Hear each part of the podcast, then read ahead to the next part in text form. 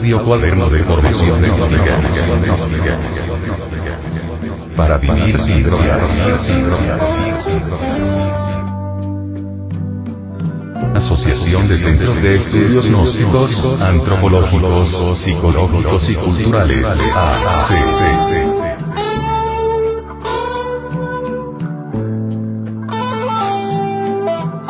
Civilización, en apariencia tan brillante por la conquista del espacio y la penetración en la materia, está carcomida por la letra de la ética decadente por la drogadicción. Pero los postulados gnósticos presentados por el venerable maestro, Samael Aumeor buscan fundar las bases de una nueva civilización que no esté con letra psicológica y se fundamente en la psicogénesis, es decir, en la creación del hombre real, primeramente, para pasar luego al superhombre mediante la superdinámica mental y sexual que ha enfatizado en estos sus libros, conferencias, etc. Para vivir sin drogas. Imagen de la portada. Flor de lis, símbolo de la belleza perfecta. Distribución gratuita. Asociación de Centros de Estudios Gnósticos, Antropológicos, Psicológicos y Culturales. ACC. Audio cuaderno de información gnóstica vivir sin drogas.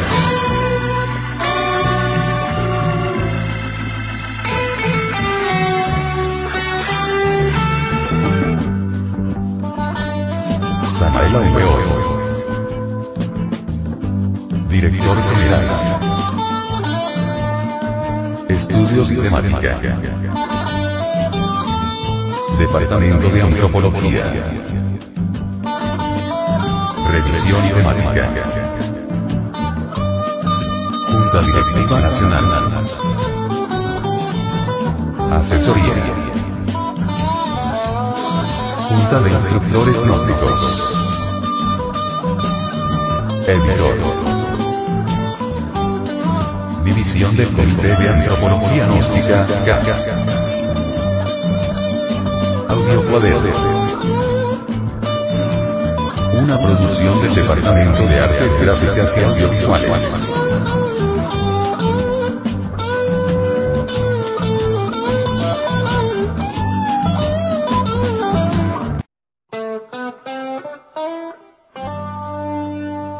Y contenido. 01. Presentación. 02. Introducción. 03. El alcohol. La droga cultural. 04. Graves daños causados por el alcohol al organismo. Los cuatro grupos de drogas.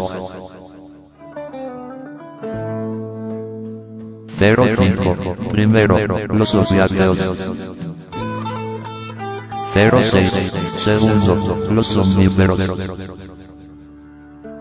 07. Los estimulantes. 08. Comentario. La conducta gregaria. 09. Cuarto. Los alucinógenos. 10. Conclusión. 11. Referencias bibliográficas y lecturas sugeridas.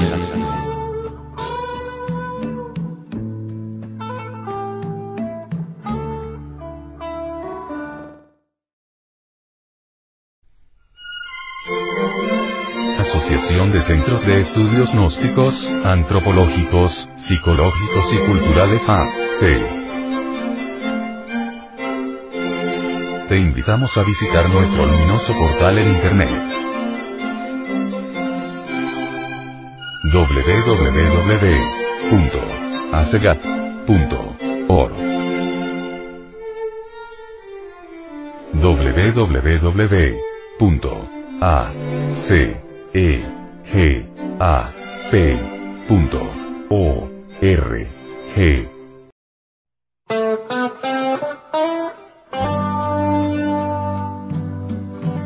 Audio cuaderno de formación de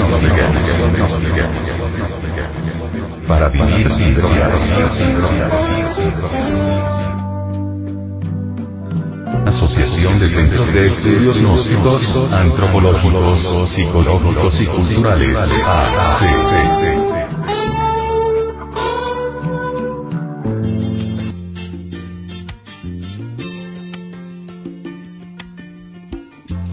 Introducción.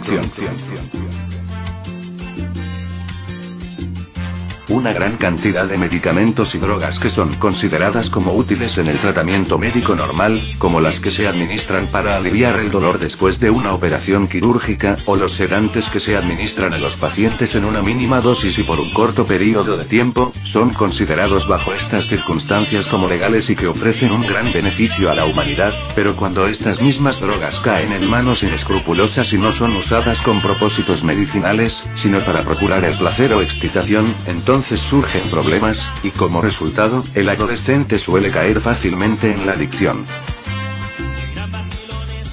Mas hay que comprender que no todas las drogas tienen usos medicinales, de hecho, hay algunas que está prohibido usarlas en cualquier el uso, o siquiera la posesión, de alguna de ellas puede ser causa de graves sanciones. La heroína, la morfina, la cocaína, por ejemplo, se consideran drogas fuertes. A las anfetaminas se le considera droga suave. Cualquier persona que use, manufacture, venda o posea alguna de estas drogas, es culpada de violar las leyes. Y si esa persona tiene en su poder drogas que están prohibidas, en cierta cantidad, puede ser considerada como traficante. Y este es un delito muy grave, penado con encarcelamiento. Es un hecho conocido que en ciertos países del mundo hay cada día más adolescentes que usan drogas. Las investigaciones en este caso indican que una tercera parte de las escuelas de los países consumidores como los Estados Unidos, España, afrontan un serio problema de drogas. Estas drogas las consiguen los estudiantes adolescentes de manera sencilla. Alguien se le acerca, probablemente un compañero de clases, y le dice, ¿quieres saber algo interesante? He conseguido unas pastillas maravillosas. En este momento le enseña con mucha satisfacción unas cápsulas de colores o pastillas. ¿Qué te parece si te tomas una? Yo ya las he tomado y te puedo asegurar que lo que uno siente es extraordinario. Estoy seguro que a ti también te va a encantar. El muchacho titubea. No te va a hacer daño. Fíjate, a mí no me ha hecho ninguno. Me siento perfectamente bien. Tú me conoces. Yo soy tu amigo. Anda, tómala. Pruébala. Yo puedo conseguirme más. No hay problema de ninguna clase. Te lo aseguro. Tal es el procedimiento que generalmente se sigue. En otras ocasiones alguien se le acerca a un adolescente en una fiesta, en la calle, en la playa, en la piscina de natación, en un colectivo, en un paseo o en un evento deportivo. La conversación siempre es la misma. Cápsulas, pastillas o tal vez inyecciones. Las razones que se dan son siempre las siguientes. Vas a sentir algo especial. Podrás estudiar mejor porque tu mente estará más clara. Sentirás una sensación maravillosa en todo el cuerpo. Siempre se presenta algo en apariencia positiva, para que sirva de gancho que induzca a usar la droga. En estos casos el adolescente debe de inmediato ponerse en guardia, porque el uso de drogas es algo muy arriesgado. Tan pronto como será el primer paso, es inevitable que se empiece a descender hacia el abismo. Los que han sido testigos de cómo las drogas destruyen el cuerpo y la mente, aconsejan a los adolescentes tener mucho cuidado. Los adolescentes deben rechazar a estos amigos que vienen a ofrecerles drogas. La mente de los adolescentes debe liberarse de toda clase de drogas. Una mente llena de miedos y de apetencias. Una mente esclava de ansias de acumulación, de apegos, de egoísmos, de violencias, etc., es una mente que tiene la posibilidad de buscar refugio en las drogas.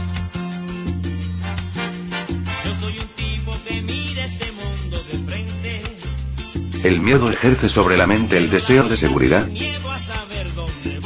El deseo de seguridad esclaviza a la voluntad, convirtiéndola en una prisionera de autobarreras defensivas, dentro de las cuales se esconden todas las miserias humanas.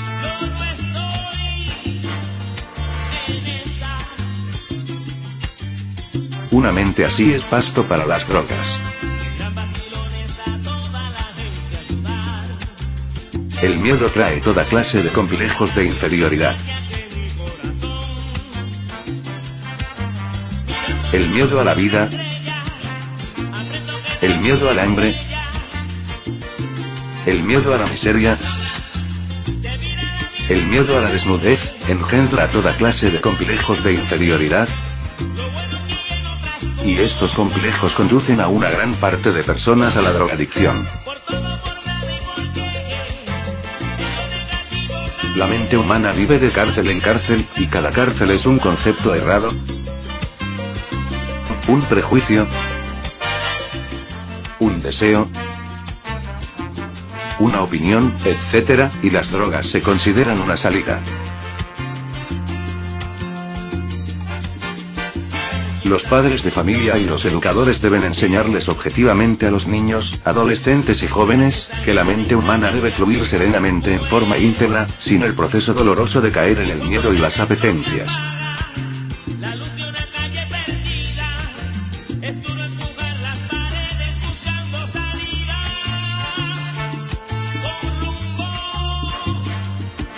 El ser humano tiene derecho a vivir diferentemente, con dignidad y belleza, porque no es un cerdo.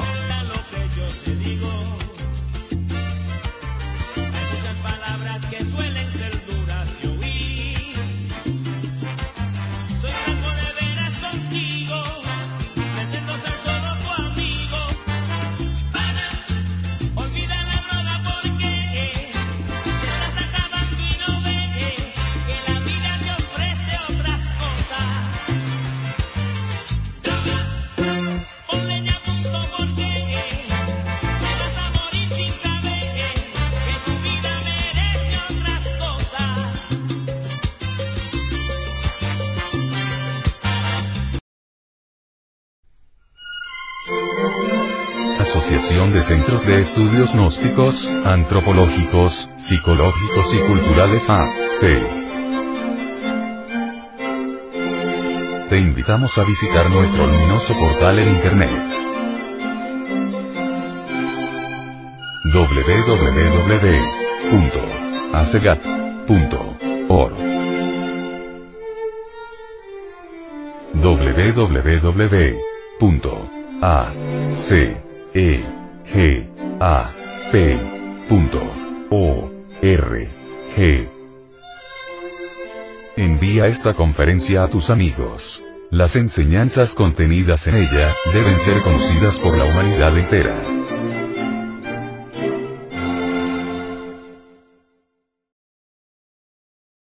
Lectura en movimiento. Difusión sin fronteras.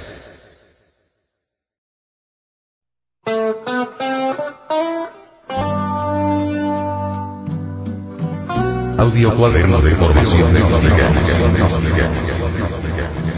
Para vivir sin drogas. Asociación de Centros de Estudios Gnósticos, Antropológicos, Psicológicos y Culturales.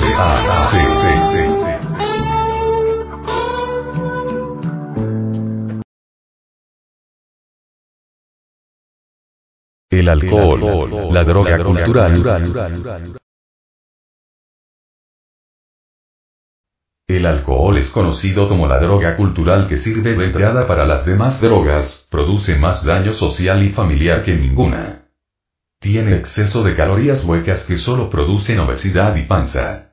Sus complejas moléculas tardan horas en ser procesadas por el hígado, pero no posee propiedades nutritivas y sí produce dependencia y tolerancia. Traspasa la pared del estómago en segundos. Va directo al cerebro para deprimirlo. Los reflejos de la persona bajan, su razonamiento se vuelve torpe y pierde sus frenos de precaución y prudencia.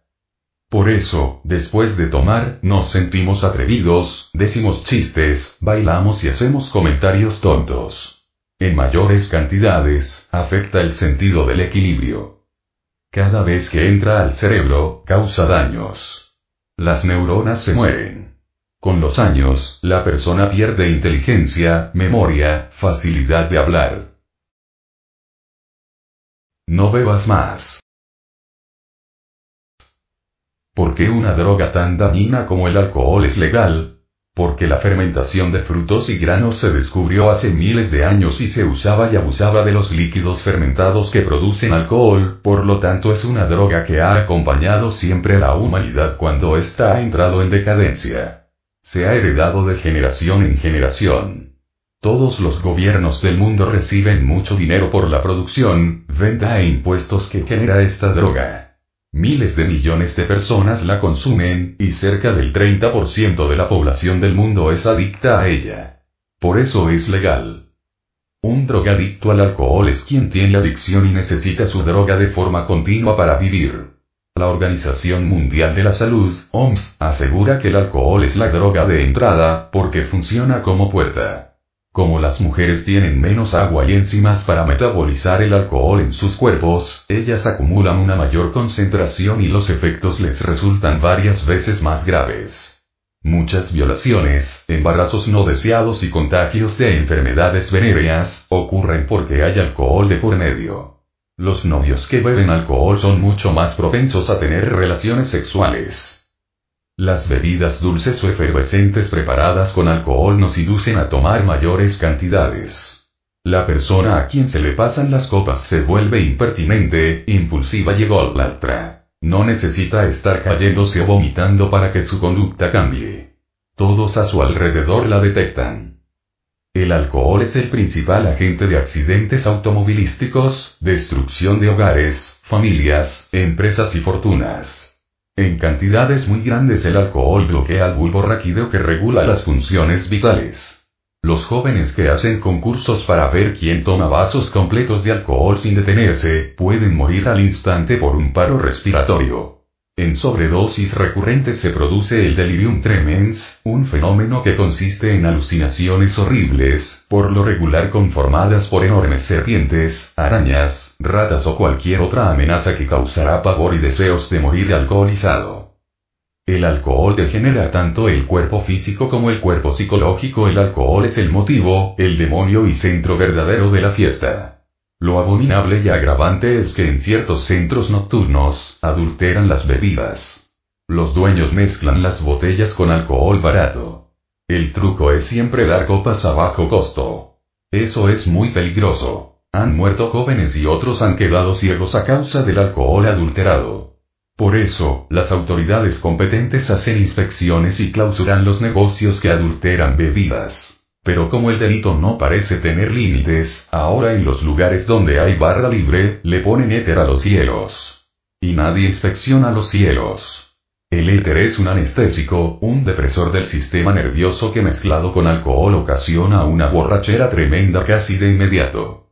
Así, aunque los jóvenes quieran tomar varias copas, apenas con dos o tres quedan en la lona. Cada semana llegan al pabellón de servicios forenses, jóvenes muertos por paros cardiorrespiratorios a causa de estas mezclas depresoras. Usted, caro oyente, no se imagina lo común que es esto. Y cuando lo prohíban, de seguro los criminales comerciantes de drogas encontrarán otra forma de seguir vendiendo alcohol a bajo costo. Se le considera la droga legal y barata, y es el negocio de todos los tiempos. El alcohol ha logrado introducirse en todas las esferas sociales, en todos los niveles intelectuales, económicos, políticos, estableciendo un dominio absoluto en la persona, en la familia y en la sociedad. Se ha convertido en el elemento necesario, urgente e indispensable en todos los pueblos del mundo. Hoy en día el primer invitado en todo acontecimiento social, familiar, oficial, etc., es Su Majestad el Alcohol.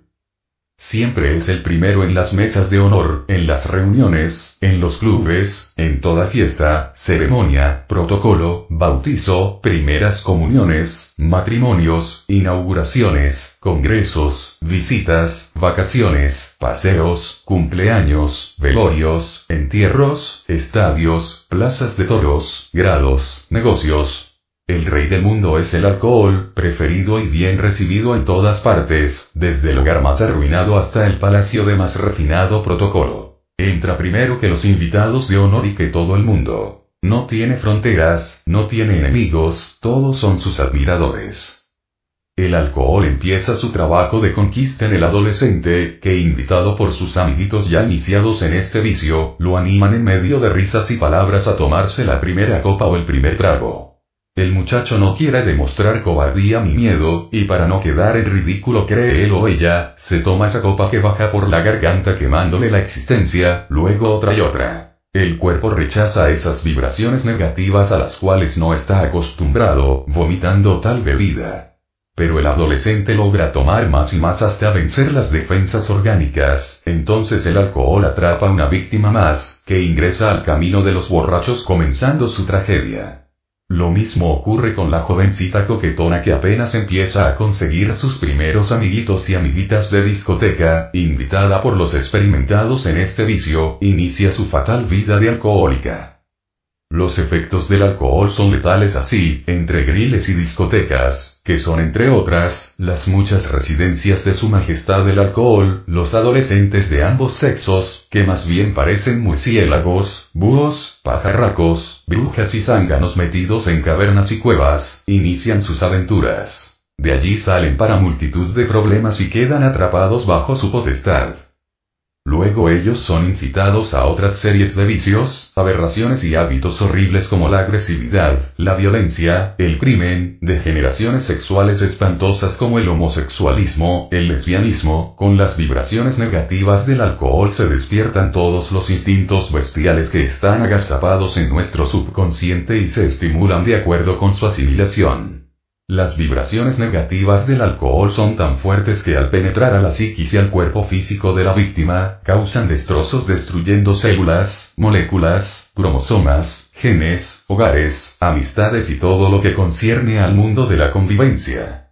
Ya uno vuelto un alcohólico no nos importa engendrar hijos monstruos, o paralíticos, o mondoles, o retardados mentales. Nos convertimos en una pobre víctima irresponsable. Y todo el mundo, hijos, mujer, hermanos, vecinos, amigos, gentes de la calle, se convierten en nuestras víctimas. Y así, poco a poco se inicia la degeneración no solo de nuestra personalidad, sino la pérdida de los valores humanos, vitales, intelectuales, la memoria. El talento y las buenas maneras comienzan a deteriorarse, hasta convertirnos en lacras humanas, perdiendo la vergüenza, no importándonos mendigar, andar pésimamente presentado, convertido en un degenerado que terminamos arrollados por un carro o con una cirrosis aguda, o herido el cuerpo, masacrado o sencillamente muerto por agotamiento total de las reservas orgánicas. Ese es el triste final del alcohólico como persona, pero aún falta observar la herencia que deja. Hijo nietos tarados, retardados mentales, pequeños monstruos deformados que completan la miseria de nuestro afligido mundo. Así pues, el alcohólico o simplemente borracho, deja una triste huella de miseria. El venerable maestro. Samael Aumbeor, nos manifiesta sobre el alcohol, lo siguiente. No hay necesidad de discutir mucho sobre los efectos del alcohol. Su mismo nombre árabe, igual al de la estrella Algol, que representa la cabeza de Medusa, cortada por Perseo, quiere decir sencillamente el demonio.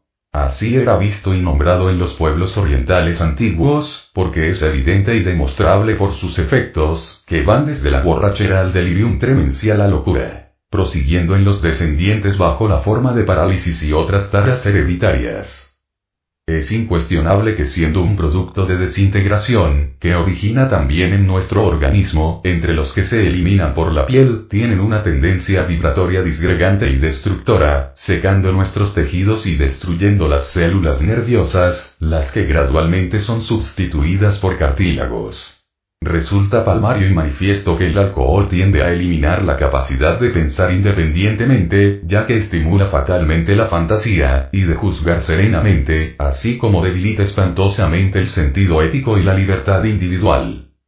Los dictadores de todos los tiempos, los tiranos, no ignoran jamás que es más fácil gobernar y esclavizar un pueblo de bebedores que a un pueblo de abstemios. Es igualmente sabido que en estado de embriaguez puede aceptar uno cualquier sugestión, y cumplir actos contra su decoro y sentido moral. Es demasiado notoria la influencia del alcohol sobre los crímenes para que haya necesidad de insistir en ello. Lo cierto es que los átomos que lo conforman semejantes a microscópicas fracciones de vidrio, con el devenir del tiempo y entre tanta ebriedad, se van incrustando dentro de las células vivas del organismo humano. Y así, de esta manera, el alcohol, algón, se va apoderando del cuerpo humano muy lentamente, hasta que al fin, un día cualquiera nos precipita en el abismo de la borrachera y la locura. El problema del alcohol es muy grave en nuestro medio. Siempre hay un pretexto para beber. Si estamos tristes bebemos porque estamos tristes. Si estamos alegres bebemos porque estamos alegres. Si nace un pariente bebemos por su nacimiento y si muere, bebemos por su muerte, el vicio del alcohol está muy arraigado en el proletariado. En todos los países de América Latina existen bebidas propias del proletariado. A veces es el fermento del maíz y se le llama chicha. A veces es el fermento de la caña de azúcar y se le llama guarapo. Otras veces el proletariado se emborracha con el zumo de maguey, etc. Nunca falta una bebida especial para el proletariado. El venerable maestro, Samael Aumbeor, sobre este fatal vicio, dice. Cuando al proletariado se le paga con sueldo de hambre, bebe de todas maneras aun cuando no tenga para comer. Y si se le paga con buen salario, bebe más todavía. Analizando esta cuestión llegamos a la conclusión de que el proletariado tiene un complejo de inferioridad. Las taras hereditarias por el alcohol son fatales cuando el proletariado tiene dinero quiere vengarse de la sociedad que lo puso en la miseria y lucha contra el complejo de inferioridad. Entonces se emborracha y hasta destruye los billetes para arrojárselos en la cara a los burgueses que siempre lo han oprimido. El proletariado es feliz derrochando dinero en cantinas y casas de prostitución. El proletariado está sediento de placeres reprimidos por falta de dinero. Cuando el proletariado tiene la oportunidad de sacarse el clavo, es decir, de beber y derrochar, lo hace con el mayor gusto.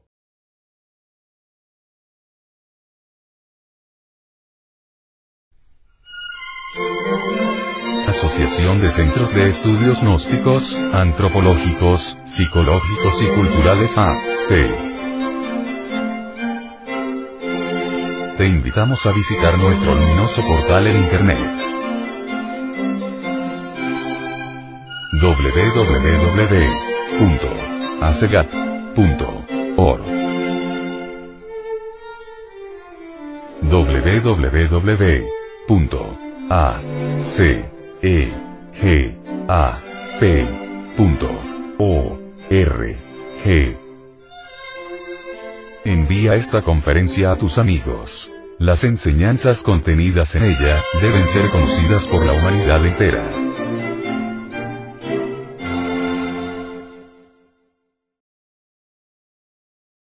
Lectura en movimiento. Difusión sin fronteras.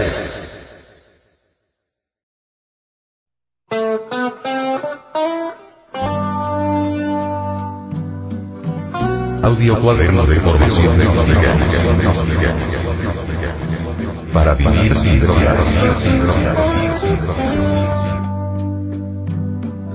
Asociación de Centros de Estudios Gnósticos, Antropológicos, Psicológicos y Culturales.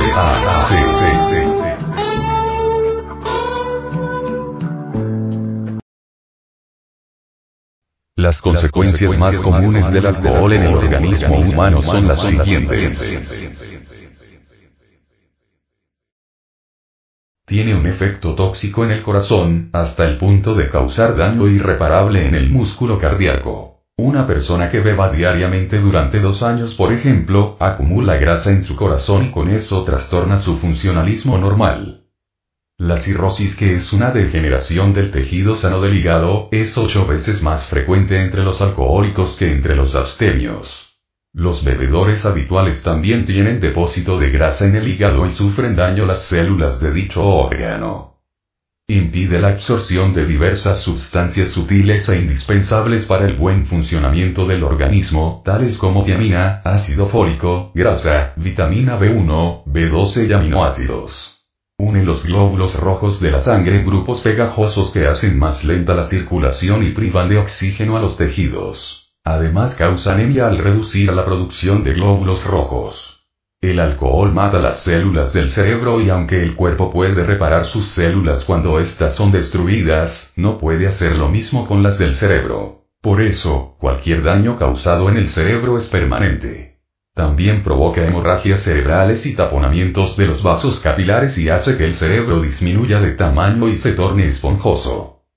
La ingestión de bebidas alcohólicas durante años puede causar daños irreparables a la memoria, a la capacidad de juzgar. El alcohol tiene un efecto tóxico, venenoso, en los pulmones. Su uso excesivo causa inflamación del páncreas.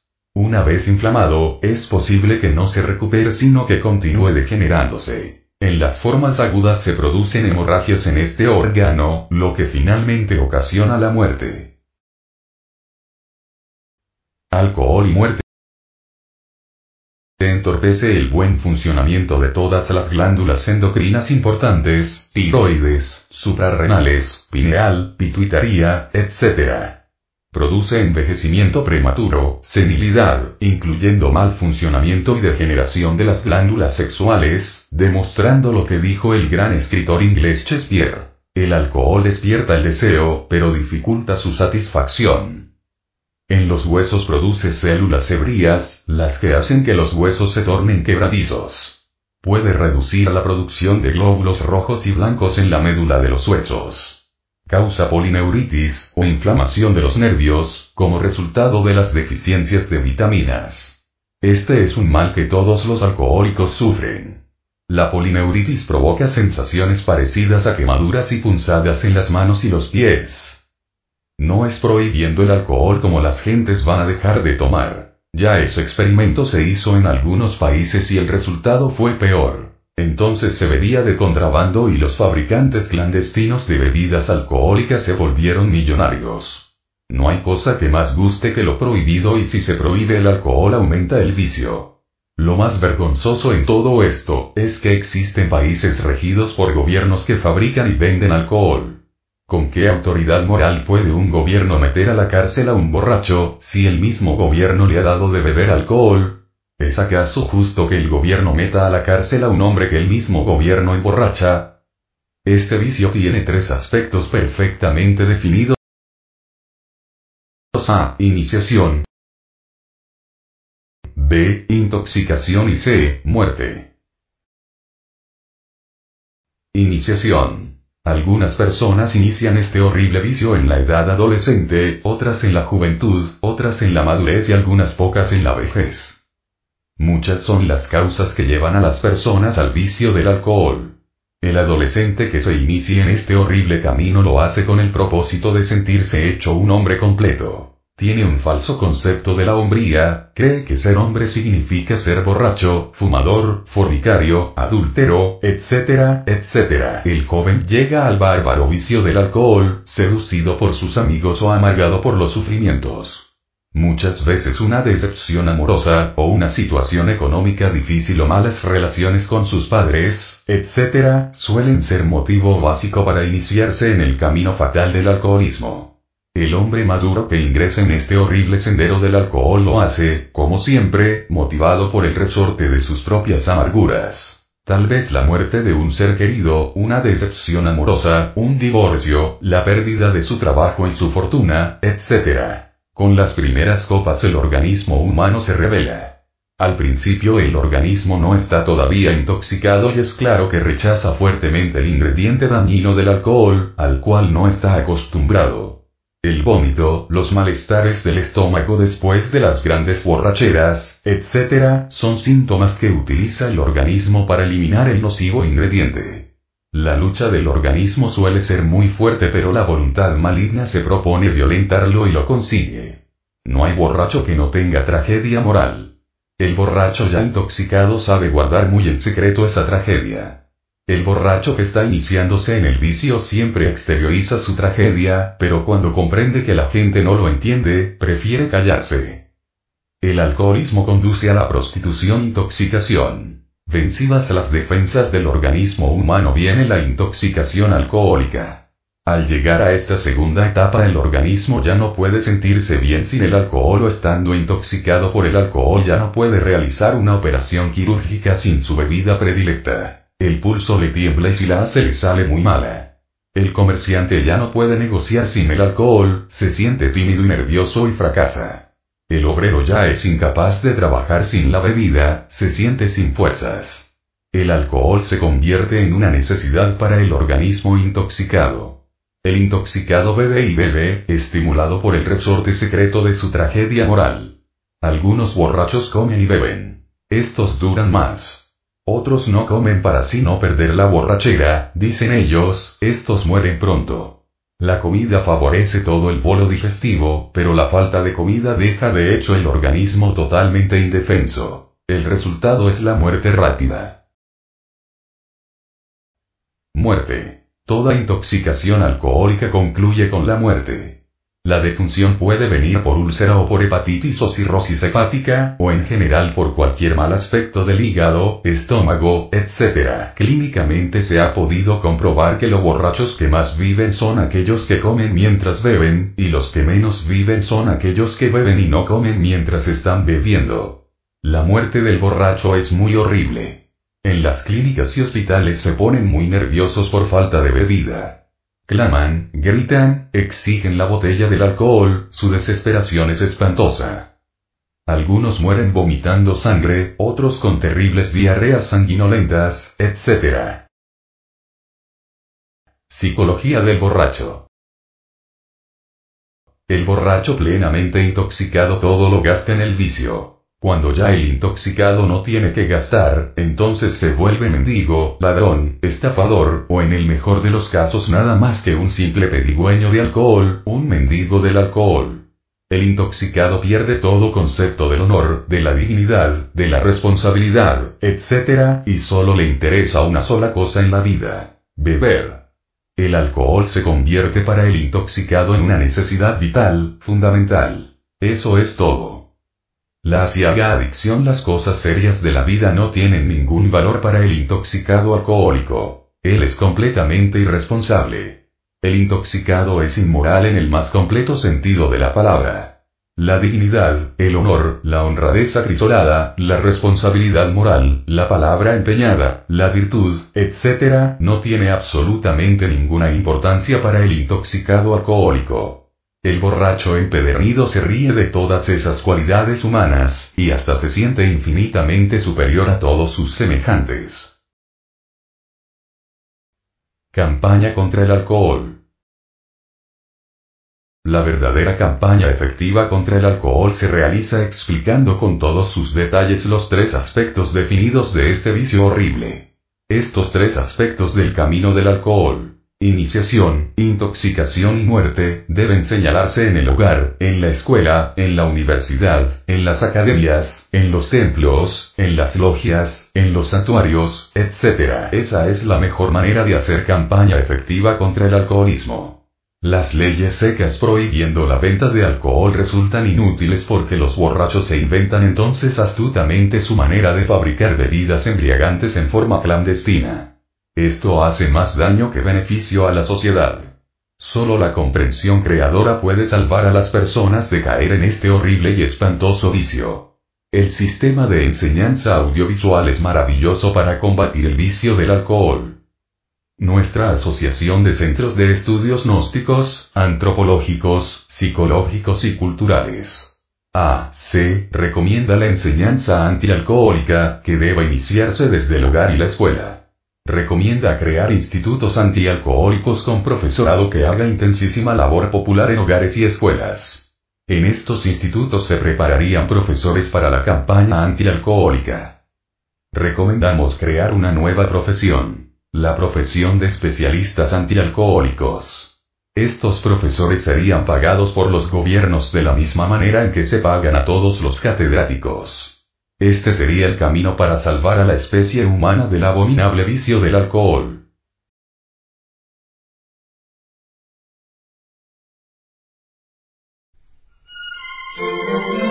Asociación de Centros de Estudios Gnósticos, Antropológicos, Psicológicos y Culturales AC.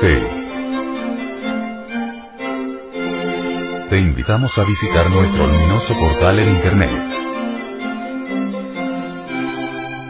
www.acegat.org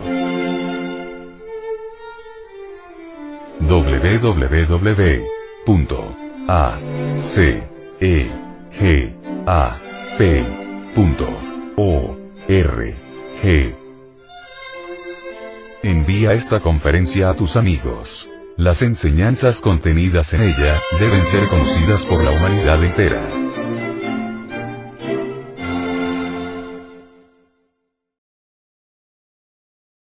Lectura en movimiento. Difusión sin fronteras.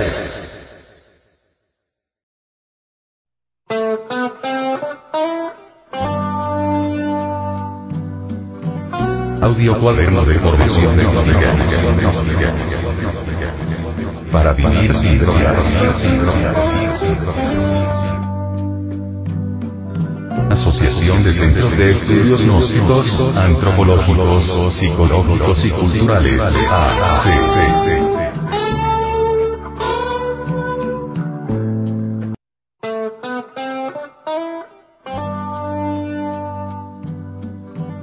Los cuatro grupos de drogas.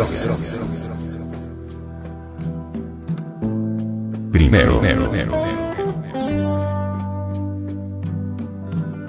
Los opiáceos. La droga se puede definir según la Peter, como cualquier sustancia química que altera el estado de ánimo, la percepción o el conocimiento y de la que se abusa con terrible perjuicio para la sociedad.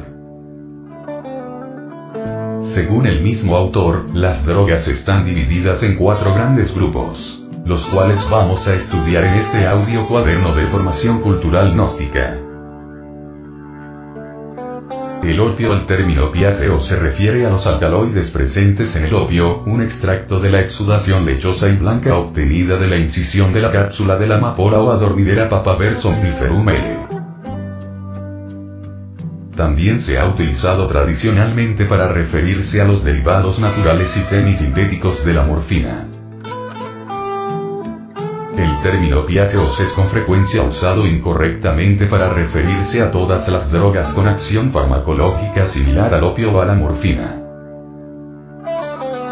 Estas pueden clasificarse más apropiadamente bajo el término opioide. Los principales opiáceos provenientes del opio son la morfina, codeína y tebaína. La papaverina también está presente, pero prácticamente no tiene efecto sobre el sistema nervioso central, por lo que no se considera un opioide. Primero. Morfina La morfina es una poderosa droga opiácea empleada usualmente en medicina como analgésico. Es un alcaloide fenantreno del opio, siendo preparado en sulfato por neutralización con ácido sulfúrico. El médico John Ferreira dice que la morfina es una sustancia controlada, opioide agonista utilizada en premedicación, anestesia, analgesia, tratamiento del dolor asociado a la isquemia miocárdica y para la disnea asociada al fracaso ventricular izquierdo agudo y edema pulmonar. Históricamente se sabe que fue administrada primero por vía estomacal, luego levantando la dermis y depositando la dosis necesaria. Adquirió gran nombradía gracias a la invención de la jeringa de traba y sobre todo a su uso intensivo por parte de los militares durante la guerra de 1907. A partir de 1951 fue posible la síntesis química y de derivados morfínicos. Actualmente la morfina sigue siendo el analgésico clásico más efectivo para aplacar los dolores agudos, pero su manejo va decreciendo a medida que aparecen nuevas drogas sintéticas, las cuales se supone son menos adictivas y permiten que personas alérgicas a la morfina puedan aliviar igualmente sus dolores. Segundo, codeína La codeína, sí, o metilmorfina es un alcaloide que se encuentra de forma natural en el opio. Puede presentarse bien en forma de cristales inodoros e incoloros, o bien como un polvo cristalino blanco. El origen de su nombre es de la raíz griega que significa cabeza de adormidera. Es un compuesto que se metaboliza en el hígado dando morfina, pero dada la baja velocidad de transformación hace que sea menos efectiva, lo que conlleva que su efecto terapéutico sea mucho menos potente y con pequeños efectos sedantes. Se toma bien en forma de comprimidos, como jarabe para aliviar la tos, o por vía inyectada. La codeína es útil para aliviar dolores moderados y tiene mucho menor riesgo que la morfina de provocar dependencia o efectos tóxicos. Si se establece la adicción, mediante el uso prolongado de altas dosis, el síndrome de abstinencia resultante es menos severo. Además posee un sabor extremadamente amargo, por lo que de ninguna manera es agradable al ingerirla. Sin embargo, su efecto analgésico es considerado por la medicina como excelente. Es considerada una prodroga, ya que se metaboliza dando morfina. Tercero. Tebaína La tebaína es uno de los numerosos alcaloides presentes en el opio. Químicamente próximo a la codeína y a la morfina es usado principalmente para crear derivados sintéticos, como la oxicodona y la naloxona. El nombre deriva de la ciudad egipcia de Tebas, que en la antigüedad hacía un gran comercio de opio. Es un marcador del consumo de semillas de adormidera. Las semillas de adormidera contienen diferentes concentraciones de morfina, codeína, tebaína y otros compuestos. Cuarto. Heroína La heroína es una droga altamente adictiva e ilegal en la mayor parte de los países. Pertenece a la familia de los opiáceos, de las cuales presenta más abuso en el consumo y tiene un efecto muy rápido, y se clasifica entre las sustancias depresoras del sistema nervioso central. Se prepara a partir de la morfina, sustancia que se encuentra naturalmente en los conductos lactivíferos de la cápsula de la papa somniferum o adormidera, desde donde se extrae mediante cortes superficiales por los que supura látex, opio. Generalmente se vende en forma de polvo blanco o marrón, o como una sustancia negra pegajosa conocida en las calles como goma o alquitrán negro. Es una de las drogas de abuso con mayor capacidad para formar dependencia. Su consumo se efectúa por inhalación, directa o vaporizada, transmucosa, intravenosa, oral, intramuscular. Una de las formas de consumirla más comunes es su chino que consiste en poner la heroína sobre papel de aluminio y aplicarle una llama por su parte posterior, lo cual hace que se cambie en una sustancia líquida que desprende vapores que son inhalados a través de un rulo o tubo, realizado normalmente con el mismo papel de aluminio. A esta forma de consumo se le conoce comúnmente como fumarse un chino y los efectos se observan velozmente. Entre otros, la heroína provoca los siguientes efectos. Sedación, euforía, analgesia, depresión respiratoria, causa principal de la muerte por sobredosis en usuarios de esta sustancia, supresión fulminante de la tos, miosis, náuseas y vómitos, efectos gastrointestinales, cardiovasculares, renales, urinarios.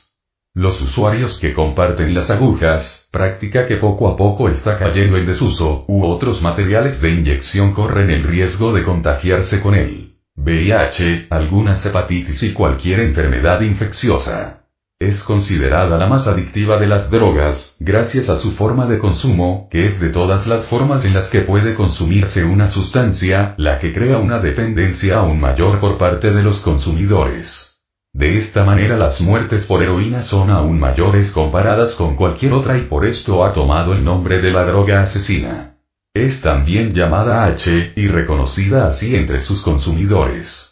Su consumo está dado principalmente en personas entre los 15 y los 35 años en mayor medida y que sean de la ciudad, ya que los índices revelan que esta sustancia en la población de zonas rurales no es muy frecuente. Aunque la persona muestre un grado de tolerancia alto, es muy pequeña la probabilidad, por no decir nula, de que sobreviva, gracias a su toxicidad y grado de adicción, sin contar las posibilidades de infección si el consumidor no tiene precaución con las agujas y los implementos que utiliza al hacer uso de esta droga. El síndrome de abstinencia de la heroína, conocido comúnmente como mono, es uno de los más fuertes entre las drogas de abuso. Se localiza tanto a nivel físico como psicológico, siendo el primero el que provoca el cuadro más aparatoso. Suele comenzar con moqueo, lagrimeo, calambres y dolores musculares, síntomas similares a una gripe, acompañado de una fuerte ansiedad, seguido de diarrea y vómitos. El cuadro se va agudizando según pasan las horas y puede acompañarse de convulsiones y alucinaciones. Suele remitir a nivel físico entre el cuarto y el quinto día. A nivel psicológico se extiende mucho más en el tiempo dependiendo del individuo.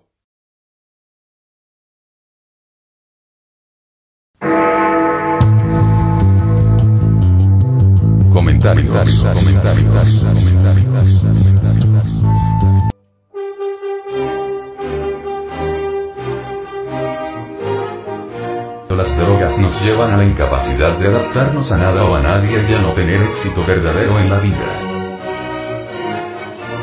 Por lo tanto, la relación con nuestros semejantes es afectada terriblemente por las drogas destruyéndolo. El ambiente social se torna alienado y materialista. Los parientes cercanos y amigos son para el drogadicto simples formas. Las drogas destruyen letalmente nuestra existencia. Las drogas no nos permiten relacionarnos correctamente con el medio ambiente, es por esto que sobreviene toda clase de conflictos quien no se relaciona inteligentemente con el mundo exterior, marcha por el camino del error. Somos unos fracasados como amigos, negociantes, políticos, y en general, en todas nuestras relaciones con el mundo llamado material.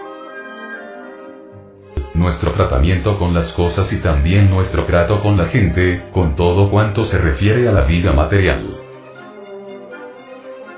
no hallamos algo en la vida exterior que nos permita desempeñarnos perfectamente debido a esas incorrectas relaciones.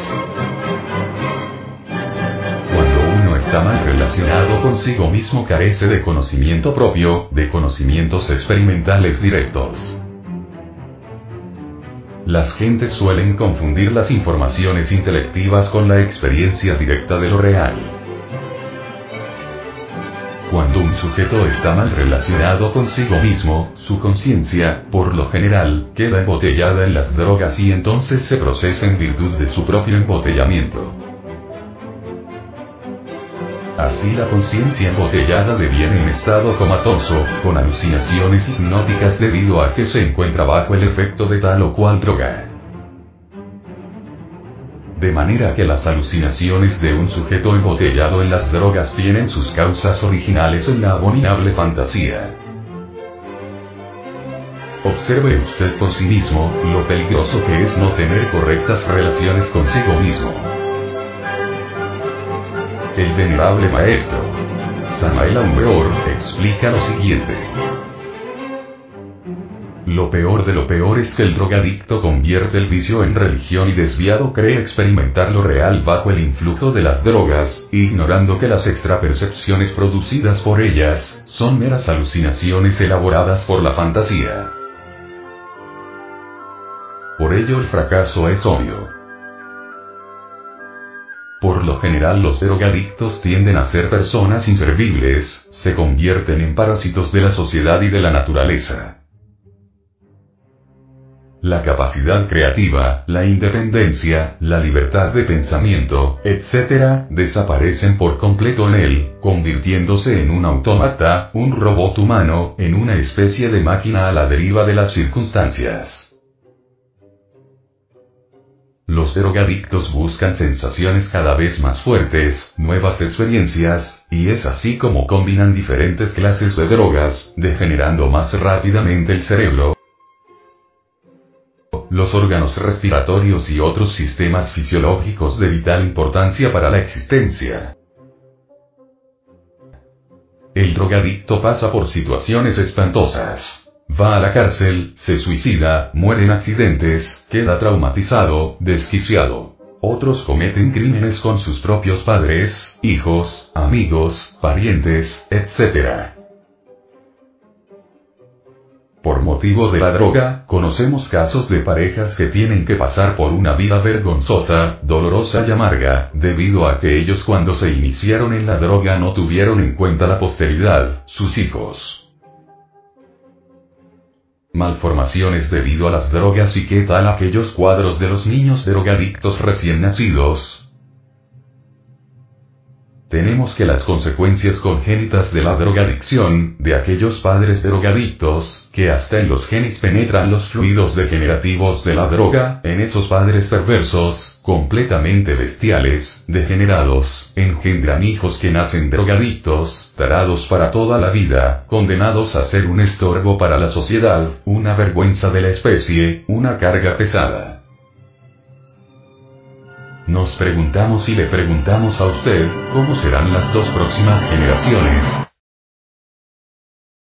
¿Con qué humanidad contaremos en el futuro? Asociación de Centros de Estudios Gnósticos, Antropológicos, Psicológicos y Culturales AC. Te invitamos a visitar nuestro luminoso portal en Internet www.acegap.org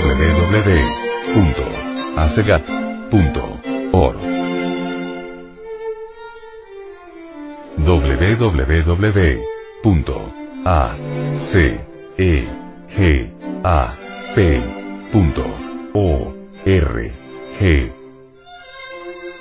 Envía esta conferencia a tus amigos. Las enseñanzas contenidas en ella deben ser conocidas por la humanidad entera.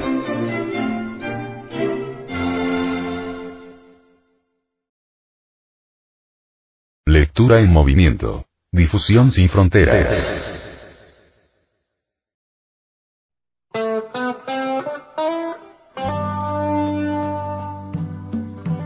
Audio cuaderno de formación de Para vivir sin drogas. Asociación de Centros de Estudios Gnósticos, Antropológicos, Psicológicos y Culturales.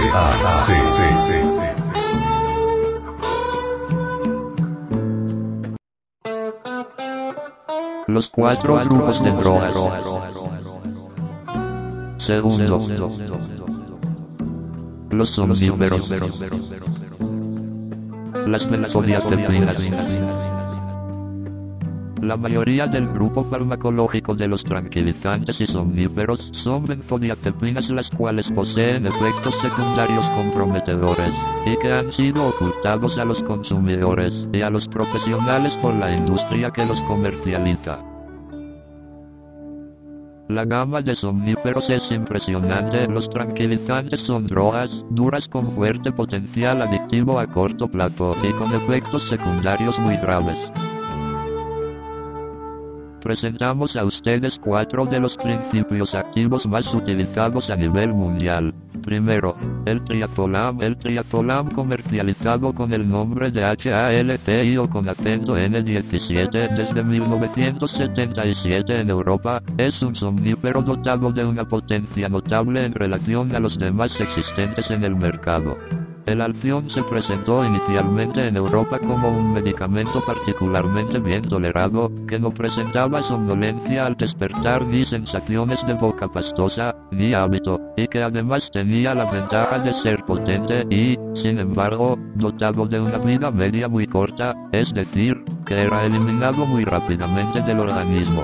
Pero el medicamento que inicialmente parecía ser milagroso mostró pronto su otra cara. A finales de 1978, un psiquiatra holandés, el Dr. Van der Kroef, prescribe alción a una abogada que presentaba un insomnio resistente. Su sueño mejoró inmediatamente, pero psicológicamente fue de mal en peor. Se volvió progresivamente paranoica. Varias veces me preguntó lo que contenía este somnífero, sentía que estaba al borde de la psicosis se sentía separada del mundo, como si ya no formase parte de la sociedad. Sus amigos le preguntaban qué le pasaba, hasta tal punto era extraño su comportamiento. Se sentía cada vez más agitada y le parecía que se la obligaba a correr incesantemente. Sus sensaciones físicas estaban exacerbadas, ya no podía soportar el olor de su propio cuerpo y se había vuelto hipersensible al ruido. Segundo, diazepam, el diazepam, diazepin, Valium o metildiazepinona, es un fármaco derivado de la 1,4 benzodiazepina, con propiedades ansiolíticas, biorelajantes, anticonvulsivantes y sedantes. El diazepam es usado para tratar estados de ansiedad y tensión, y es la benzodiazepina más efectiva para el tratamiento de espasmos musculares. Es una de las benzodiazepinas estándar más frecuentemente administrada tanto a pacientes internados en clínicas como ambulatorios. Ha sido englobado en la lista de drogas esenciales de la OMS presentación del producto, el Valium como todas las drogas de su clase, actúa deprimiendo la conducción nerviosa en las neuronas del sistema nervioso central, produciendo desde una leve sedación hasta hipnosis, o como función de la dosis administrada. Se presume que su mecanismo de acción consiste en potenciar o facilitar la acción inhibitoria del neurotransmisor gamma aminobutírico, GABA, mediador químico de la inhibición tanto en el nivel del botón presináptico como postsináptico, en todas las regiones del sistema nervioso central. Administrado por vía oral, se absorbe bien en el tracto gastrointestinal. Por vía intramuscular, en general la absorción es errática, no recomendada. El estado de equilibrio de la concentración en plasma sanguíneo se produce entre los 5 días y 2 semanas. La eliminación de la sustancia es lenta ya que los metabolitos activos pueden permanecer en la sangre varios días o semanas, produciendo posiblemente efectos residuales. El inicio de acción es evidente a los 15-45 minutos después de su administración oral, por vía intramuscular, antes de los 20 minutos, y por vía intravenosa, entre 1 y 3 minutos. Se elimina por vía renal, el diazepam Valium se indica, por vía oral, para tratar la ansiedad, trastornos psicosomáticos, tortícolis, espasmos musculares. Por vía intravenosa, en sedación previa a intervenciones, endoscopias, biopsias, fracturas, estados de agitación motora, delirium tremens, convulsiones. El diazepam se indica también para el tratamiento del vértigo, insomnio, disnea, y el síndrome paraneoplásico del hombro rígido, pero no tiene mejores efectos que el sulfato de magnesio en mujeres embarazadas con eclampsia. En veterinaria, el diazepam puede ser utilizado como estimulante del hambre, útil en casos de lipidiosis hepática. Los efectos colaterales más frecuentes son sedación, somnolencia, ataxia, vértigo, hipotensión, trastornos gastrointestinales, cambios en la libido. Se han conocido casos de reacciones paradójicas, con excitación y agresividad, sobre todo en niños y ancianos. La administración parenteral puede producir hipotensión o debilidad muscular, falsas alucinaciones, falsas visiones. Tercero, El flunitrazepam, comercializado como Rohypnol en España, es un medicamento hipnótico de la Roche Farmacéutica. Es de la familia de las benzodiazepinas, como clordiazepóxido, alprazolam y diazepam. El flunitrazepam es un principio activo bastante potente utilizada como hipnótico. En Estados Unidos nunca se aprobó para uso médico debido a su utilización como droga para cometer violaciones durante los años 1990 en zonas de Florida y Texas. Para reducir este hecho, las empresas que distribuyen este fármaco y el gobierno de Estados Unidos llegaron a un acuerdo para reducir su distribución en ese país. En Europa, se distribuye y se vende en farmacias bajo prescripción médica. Este medicamento pertenece a la categoría de psicótropos. Flunitrazepam ansiolítico benzodiazepínico de acción intermedia. Actúa incrementando la actividad del ácido gamma aminobutírico, GABA, un neurotransmisor inhibidor que se encuentra en el cerebro, al facilitar su unión con el receptor GABAérgico. Posee actividad hipnótica, anticonvulsivante, sedante, relajante muscular y amnésica. La biodisponibilidad por vía oral es del 90-95% y emplea un tiempo para alcanzar la concentración máxima, más, igual 1.2 más menos 1 H. El grado de unión a proteínas plasmáticas es del 77-88%. Es metabolizado ampliamente en el hígado, siendo eliminado mayoritariamente con la orina, 81%, en forma de metabolitos libres o conjugados, El 11% se elimina con las heces. Su semivida de eliminación es de 19-22H. Los efectos adversos de flunitrazepam son, en general, frecuentes y moderadamente importantes. El perfil toxicológico de este fármaco es similar al del resto de benzodiazepinas ansiolíticas. En la mayor parte de los casos, las reacciones adversas son una prolongación de la acción farmacológica y afectan principalmente al sistema nervioso central. El 50% de los pacientes experimenta somnolencia transitoria durante los primeros días de tratamiento. Raramente los pacientes tratados con este medicamento se ven obligados a suspender el tratamiento. Las reacciones adversas más características son, muy frecuentemente, mayor que 25%. Somnolencia, confusión y ataxia, especialmente en ancianos y debilitados. Si persisten estos síntomas, se debe reducir la dosis. Frecuentemente, 10-25%. Mareos, sedación, cefalea, depresión, desorientación, disfasia o disartria, reducción de la concentración, temblor, cambios en la libido, incontinencia urinaria, retención urinaria, náuseas, vómitos, diarrea, estreñimiento, sequedad de boca, hipersalivación, dolor epigástrico. Ocasionalmente, 1-9%. Hepatitis, ictericia, dermatitis, urticaria, prurito, leucopenia, agranulocitosis, anemia, trombocitopenia, eosinofilia, alteraciones del comportamiento, amnesia anterógrada, excitación paradójica, psicosis, alteraciones de la visión, diplopía, nistagmo, alteraciones de la audición. Raramente, 1%. Depresión respiratoria, hipotensión, hipertensión, bradicardia, taquicardia, palpitaciones, dolor en el sitio de inyección, y flebitis y trombosis por vía intravenosa. Con el uso prolongado se desarrolla dependencia. La interrupción brusca de un tratamiento a dosis usuales puede ocasionar un síndrome de abstinencia, ansiedad, agitación, agresividad, insomnio, temblor, espasmo muscular. Si el tratamiento es con dosis elevadas, el síndrome de abstinencia puede ser grave, delirio y convulsiones. Advertir al paciente de la posibilidad de amnesia anterógrada, olvido de acontecimientos próximos. Cuarto, cloracepato cloracepato, cloracepato dipotásico, es una benzodiazepina la cual posee efecto ansiolítico, hipnótico, anticonvulsivante, sedante, relajante muscular y amnésico. El cloracepato es envasado en forma de tabletas y de cápsulas para ser tomado por vía oral. La dosis más comúnmente recetada es tomarse entre 1 y 4 veces al día, puede tomarse con o sin alimentos. El cloracepato tiene un mecanismo de acción como el de las demás benzodiazepinas, es potenciar o facilitar la acción inhibidora del neurotransmisor ácido gamma aminobutírico, GABA, un neurotransmisor inhibidor que se encuentra en el cerebro, al facilitar su unión con el receptor GABAérgico ya que actúa como agonista del complejo receptor postsináptico GABA benzodiazepínico de tipo A.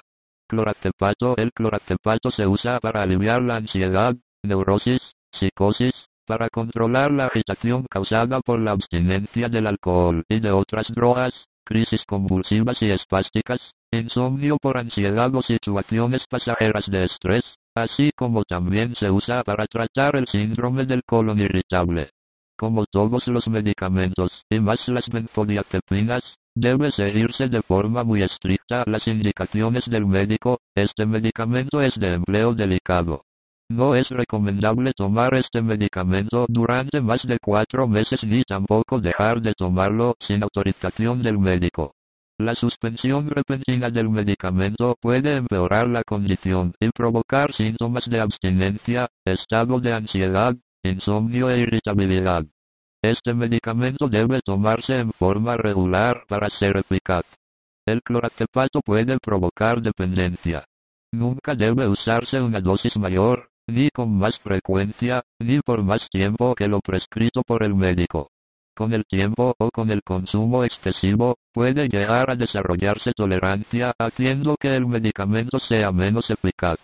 Los efectos secundarios del cloracepato son comunes, e incluyen somnolencia, mareos, cansancio, debilidad, sensación de sequedad en la boca, diarrea, malestar estomacal, cambios en el apetito.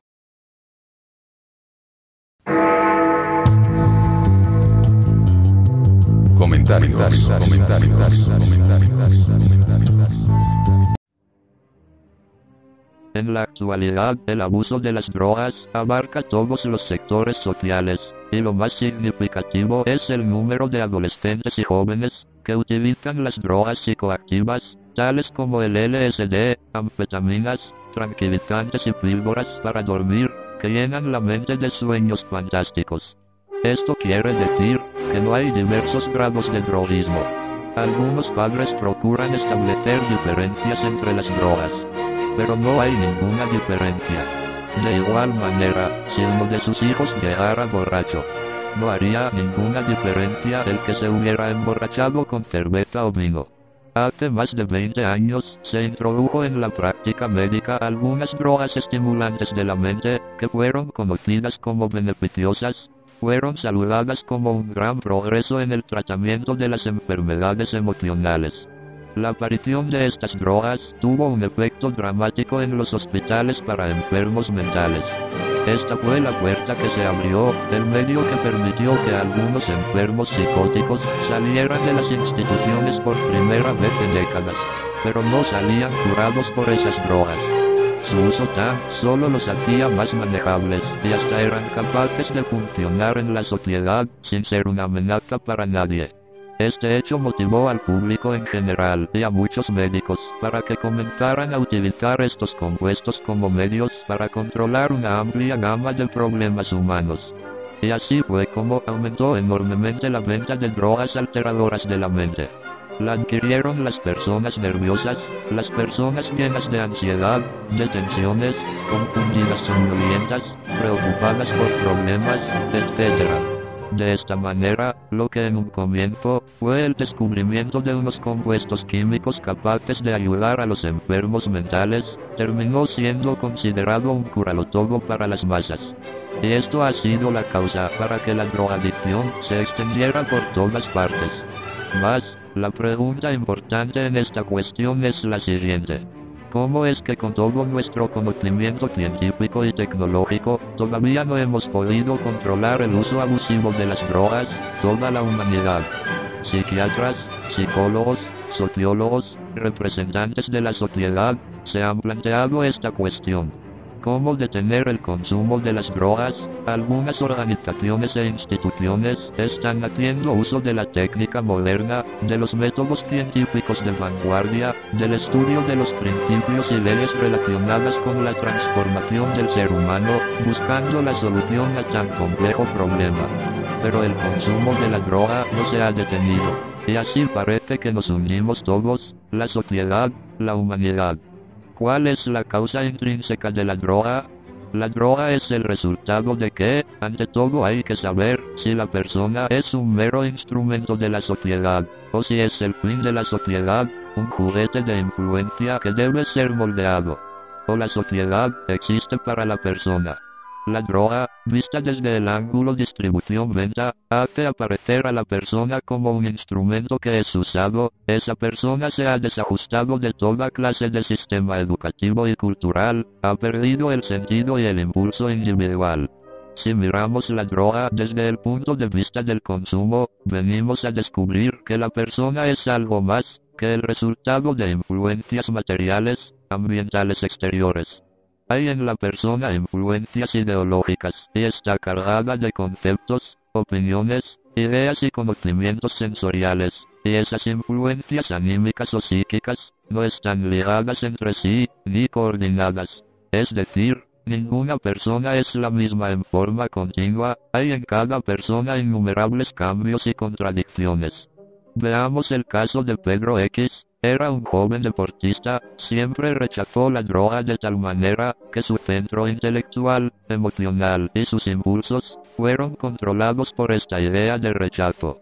Pero años después, sin embargo, esta idea fue desplazada por otra, fue derrocada y otra idea que nada tenía que ver con la primera, ocupó su lugar, entonces la personalidad de Pedro X se entregó al consumo y sus propósitos se desplomaron.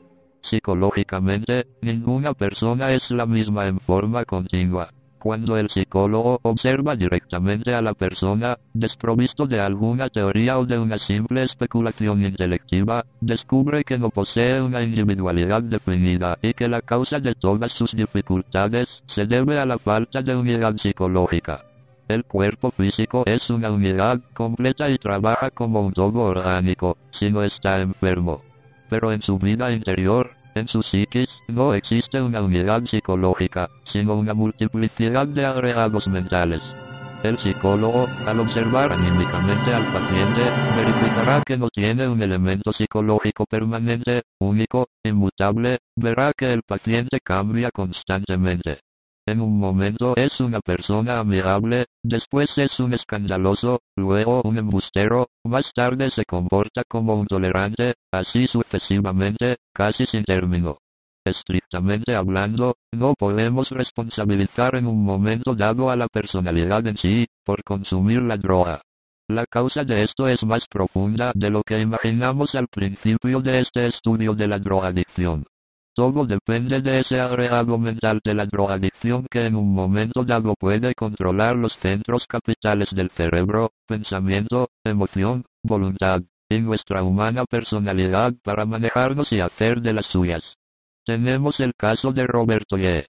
Era un drogadicto regenerado, le habían desintoxicado el organismo físico, el cuerpo se había deshabituado al consumo de droga, y cuando lo conocimos nos manifestó, yo jamás volveré a caer en ese infierno y hasta se metió en una secta religiosa organizada. Cuando Roberto Ye manifestó esa tesis, tenía la convicción que hablaba de él en su totalidad, pero en realidad, a pesar que él creía que era así, eso solo era un pensamiento, un deseo, de los tantísimos que cargaba. Seis años después, lo olvidó todo por completo y se entregó con la misma seguridad de ideas a consumir drogas, porque cambió la clave para erradicar su mal, porque jamás se dio cuenta que su enemigo estaba adentro, no afuera. Su enemigo es un agregado mental que no se destruye con ninguna creencia, fanatismo, dogma. Lo que es la persona eso proyecta, eso produce, eso ve. Es la droga un objeto para la satisfacción de un agregado mental que cargamos, entonces cuando ese elemento mental se manifiesta, sentirá la necesidad de consumirla. Es un deseo como el lujurioso, o el codicioso, que elabora una teoría y convenciendo nuestra mente y nuestro corazón, nos engaña. Es obvio que ese yo mental para manifestarse necesita crear su propia atmósfera, es decir, unos estados internos, una disposición y también las correspondientes circunstancias. La drogadicción es un vicio y como todo vicio proviene de nuestra propia psiquis. Y la causa es un agregado mental que manejando el pensamiento, el sentimiento y la voluntad, prosigue a satisfacerse, y si no se comprende esta situación como tal, no podemos ayudar al drogadicto y éste no entenderá su terrible desgracia. Porque ciertamente el consumidor no es el cuerpo físico, el consumidor está adentro, en su mundo interior, en su espacio psicológico, o sea, en su psiquis. Asociación de Centros de Estudios Gnósticos, Antropológicos, Psicológicos y Culturales AC. Te invitamos a visitar nuestro luminoso portal en Internet. www.acegap.org www a C E G A P O R G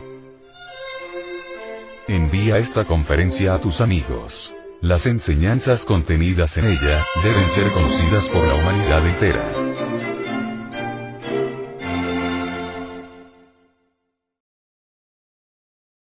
Lectura en movimiento. Difusión sin fronteras.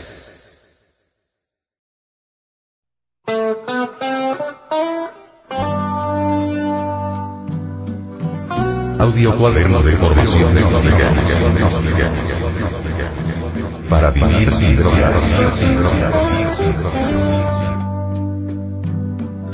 Asociación de Centros de Estudios Gnósticos, Antropológicos, Psicológicos y Culturales.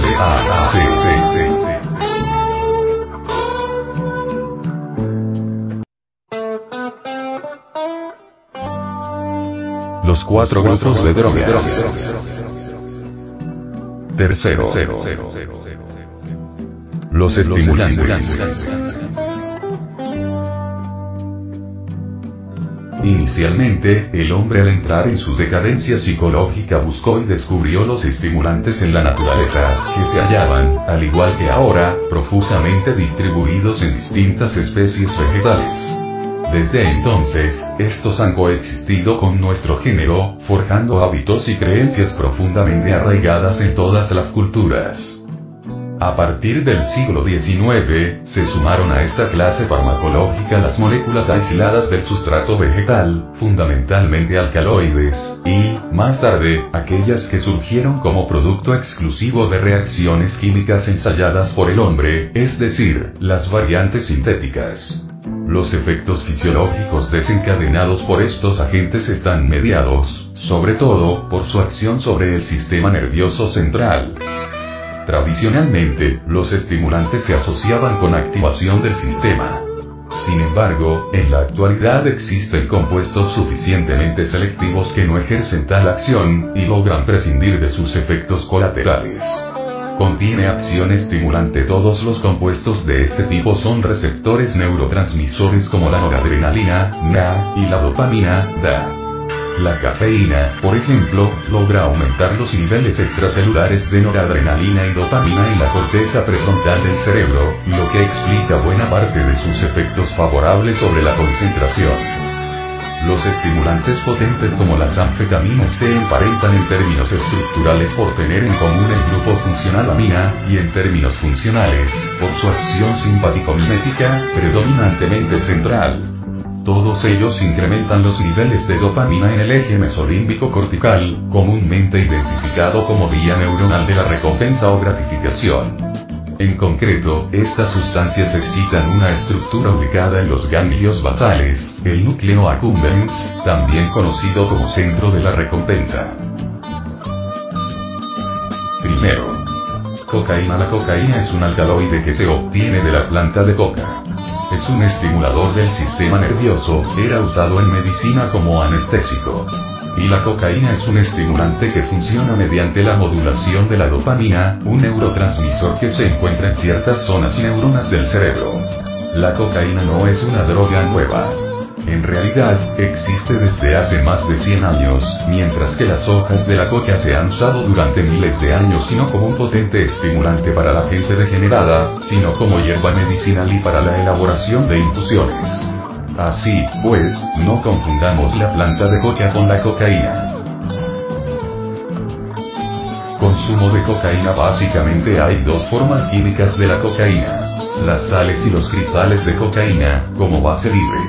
El clorhidrato, la forma más común del polvo de cocaína, se disuelve en agua, y cuando se abusa, puede ser usada en forma intravenosa, en la vena, o intranasal, por la nariz.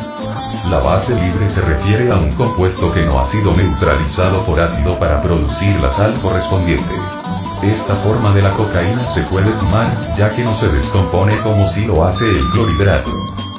La cocaína usualmente se vende en la calle ilegalmente en forma de un polvo blanco, fino y cristalino. Los traficantes generalmente la mezclan con otras sustancias, tales como maicena, talco o azúcar. O con ciertas drogas como la procaína, un anestésico local de estructura química parecida, o con otros estimulantes, como las anfetaminas, por ejemplo, metanfetamina.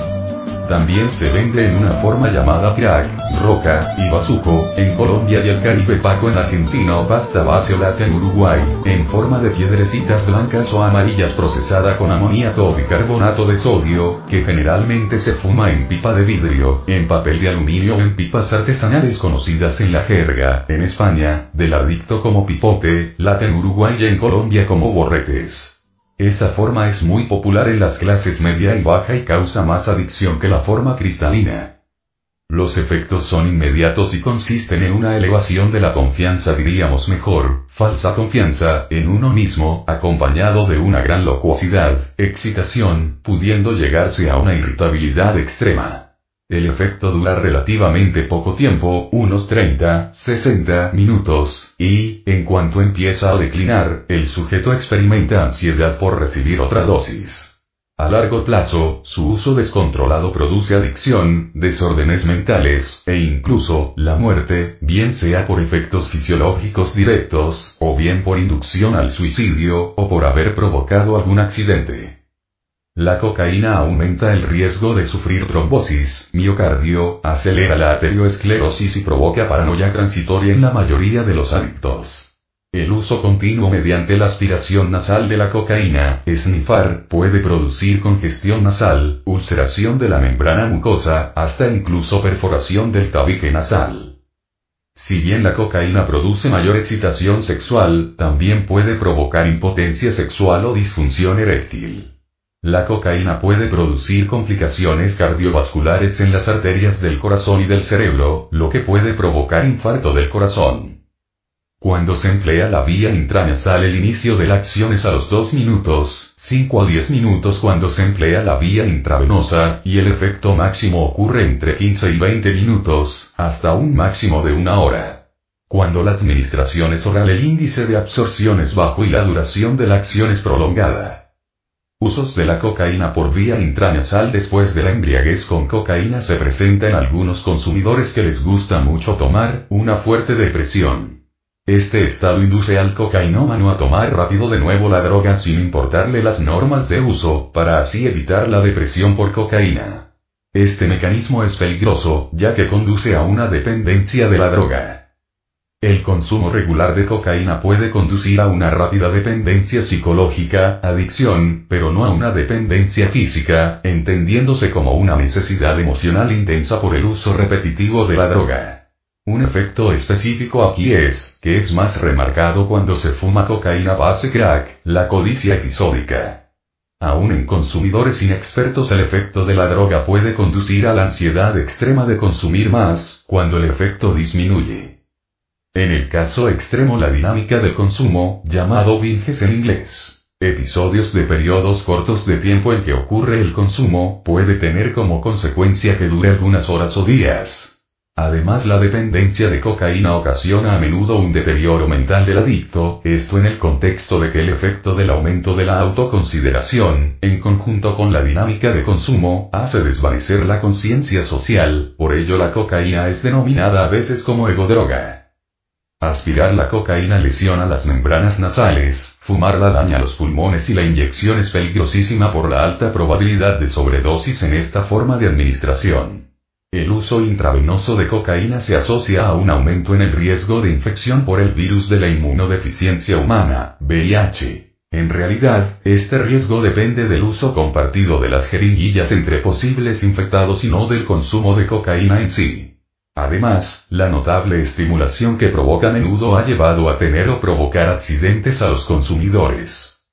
Algunos de los problemas comunes más graves provocados por grandes dosis y barra o consumo constante son problemas cardíacos, incluyendo infartos, efectos respiratorios, incluyendo insuficiencia respiratoria, problemas en el sistema nervioso, incluyendo derrame cerebral, problemas digestivos, incluyendo estreñimiento.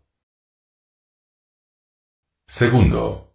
Anfetamina es la anfetamina o la anfetamina es un agente adrenérgico sintético, potente estimulante del sistema nervioso central. La dexanfetamina, dextroanfetamina, surge de la separación del compuesto racémico, D-L-anfetamina, en sus dos configuraciones ópticas posibles, y la extracción de aquella que corresponda isómero óptico dextrógiro. La anfetamina es un derivado químico de la efedrina, sintetizado por primera vez en 1887 por el químico alemán L. Edreano, quien llamó al compuesto fenilisopropilamina. Las investigaciones preliminares se enfocaron en los efectos periféricos y encontraron que era una amina simpático-mimética con propiedades broncodilatadoras. Las acciones sobre el sistema nervioso central no fueron reportadas hasta 1933. En 1919, se sintetizó en Japón la metanfetamina. Y en 1944, en los laboratorios de la corporación suizo-alemana Siva GI, precursora de Novartis, el metilfenidato. Anfetamina El uso médico experimental de las anfetaminas comenzó en los años 1920. La droga sería utilizada desde entonces por los militares de varias naciones, especialmente de la Fuerza Aérea, para combatir la fatiga e incrementar la alerta entre las milicias. En 1927, la habilidad de la anfetamina para elevar la presión sanguínea, contraer los vasos sanguíneos, y dilatar los pequeños sacos bronquiales, dio lugar a su comercialización, presentándose el inhalador Benzedrina. Poco tiempo después, apareció la dexanfetamina, Dexedrina. En 1938, se lanzó al mercado la metanfetamina, metedrina, y, en 1954, el metilfenidato, Ritalin. Un reporte farmacéutico de 1946 listaba 39 desórdenes para los cuales la anfetamina era el tratamiento recomendado, Tiller, 1995. Las anfetaminas serían usadas para fines tan variados como la narcolepsia, la obesidad, la depresión, el en niños y adultos, el tratamiento de sobredosis por sedantes, e incluso la rehabilitación del alcoholismo y hábito de otras drogas. Como droga, la anfetamina, es más conocida popularmente como speedoanfeta, es utilizada para pasar largas noches sin dormir, apareciendo en forma de polvo, fácilmente obtenible, que es inhalado. Los efectos van desde euforía, vista borrosa y energía no habitual a sudoración, vómitos y ataques de ansiedad. Los consumidores pueden pasar varios días consecutivos sin dormir, con el consecuente cansancio psíquico que lleva a veces a crisis de paranoia y ansiedad. La anfetamina produce un síndrome denominado psicosis anfetamínica, parecido a la psicosis cocaínica o la esquizofrenia paranoide. Tercero. LSD. Ácido lisérgico, la dietilamida de ácido lisérgico, LSD o LSD, 25 es una droga psicodélica semisintética de la familia de la argolina. Es una de las sustancias psicodélicas más conocidas y potentes. Induce estados alterados de conciencia, comparados en ocasiones con los de la esquizofrenia o la experiencia mística. Coloquialmente, se la conoce como ácido, papel, pepa, tripio tripa, del inglés trip, viaje. La LSD es una de las drogas de uso común más potentes, ya que es activa en dosis extremadamente bajas. Las dosis de LSD se miden en microgramos, mg, o millonésimas de gramo, mientras que las dosis de casi todos los fármacos se miden en miligramos, o milésimas de gramo. La dosis mínima de LSD capaz de causar un efecto psicoactivo en humanos está entre los 20 y 30 mg, microgramos. Por tanto, es alrededor de 100 veces más potente que la psilocibina y la psilocina y alrededor de 4000 veces más potente que la mescalina. Entre los efectos recurrentes están los siguientes. Contracciones uterinas, hipotermia, fiebre, niveles elevados de glucemia, erizamiento del vello, aumento de la frecuencia cardíaca, transpiración, pupilas dilatadas, ansiedad, insomnio, parestesia, euforía, hiperreflexia, temblores, sinestesia, cambios en la percepción del tiempo y de la identidad, cambios en el estado de ánimo, desbloqueo de recuerdos reprimidos. Cuando la sustancia se administra por vía oral, los efectos tardan en manifestarse entre 30 minutos y una hora y, según la dosis, pueden durar entre 8 y 10 horas. Más tarde pueden darse retrospectivas o flashbacks, durante las cuales el sujeto revive determinados aspectos de la experiencia con la LSD, aun cuando no haya vuelto a consumir la droga. Cuarto.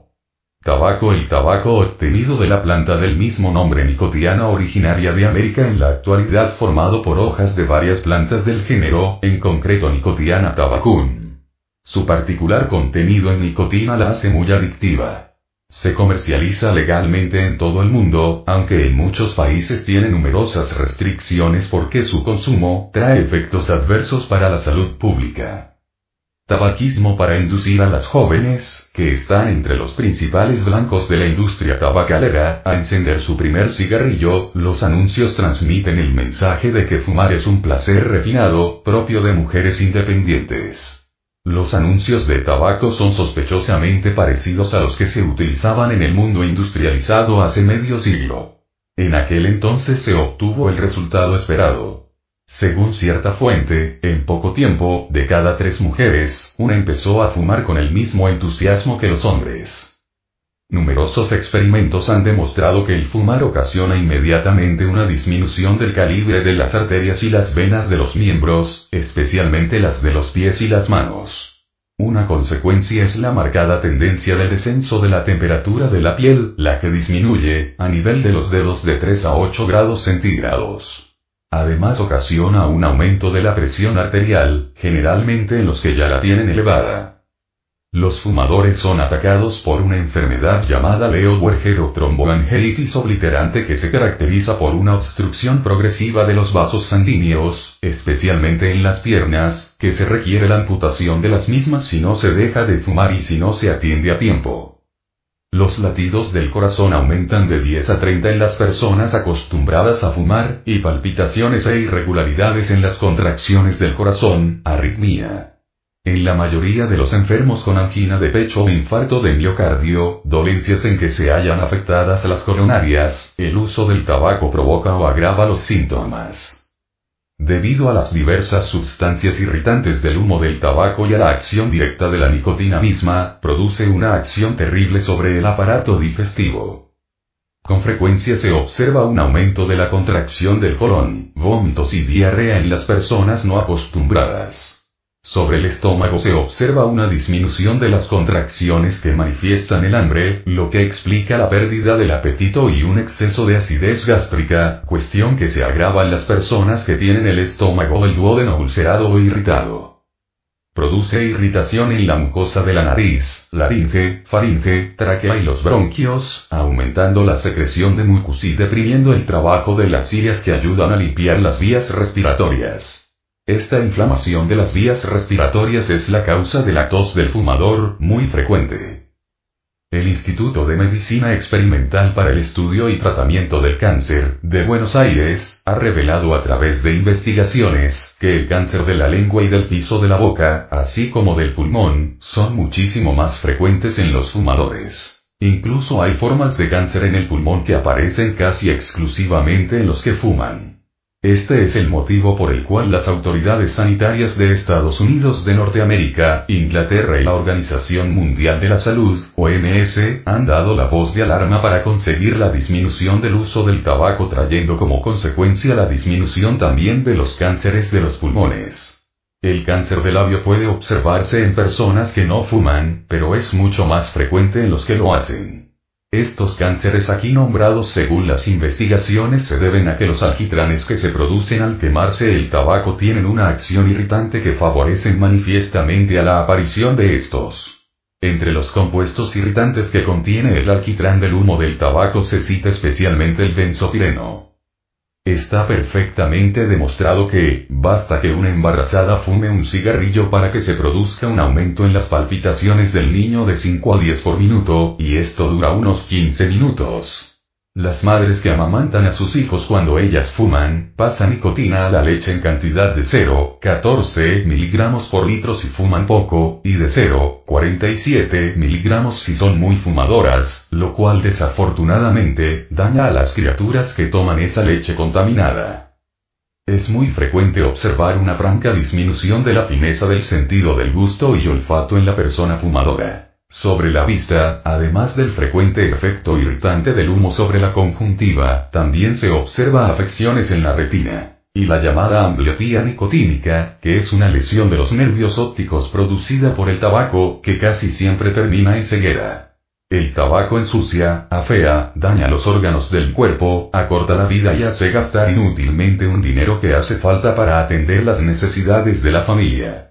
Por lo tanto, fumar cigarrillos, cigarros o pipas, en modo alguno es algo inocente, sino un hábito fatal. El tabaco deteriora la salud. Lo peor de todo esto es que ignoramos el secreto de esta desgracia de llevar a cuesta este hábito mortal y, sin embargo, estamos convencidos que este nos da estatus, que nos permite ponernos en contacto con gentes y circunstancias maravillosas. Somos tontos en un ciento por ciento. Pensamos que podemos desenvolvernos extraordinariamente mediante este hábito. Infortunadamente detrás de ese falso sentimiento se esconde la cruda realidad de los hechos. No existe razón de peso como para jactarnos de ser seres libres, siempre somos esclavos de los vicios, metidos en un callejón sin salida, convertido en una pobre víctima del fumar. Este hábito hace parte de la gama interminable de yoes animalescos que controlan nuestro cerebro y los centros capitales, convirtiendo a nuestra personalidad en un títere que recibe órdenes fonográficas y fotográficas para saciar sus sensaciones a costa de nuestra salud, Asociación de Centros de Estudios Gnósticos, Antropológicos, Psicológicos y Culturales AC. Te invitamos a visitar nuestro luminoso portal en Internet. www.acegat.org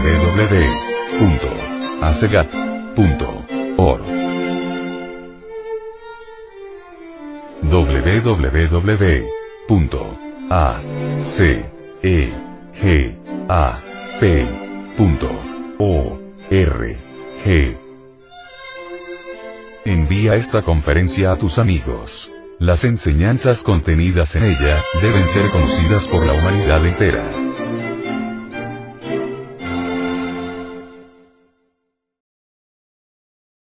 Lectura en movimiento. Difusión sin fronteras.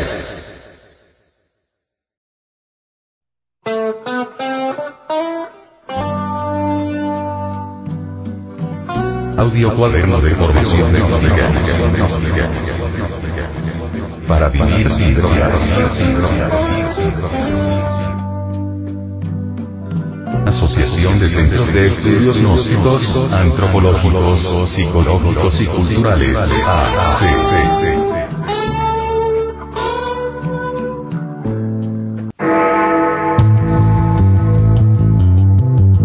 Comentarios, comentarios, comentarios.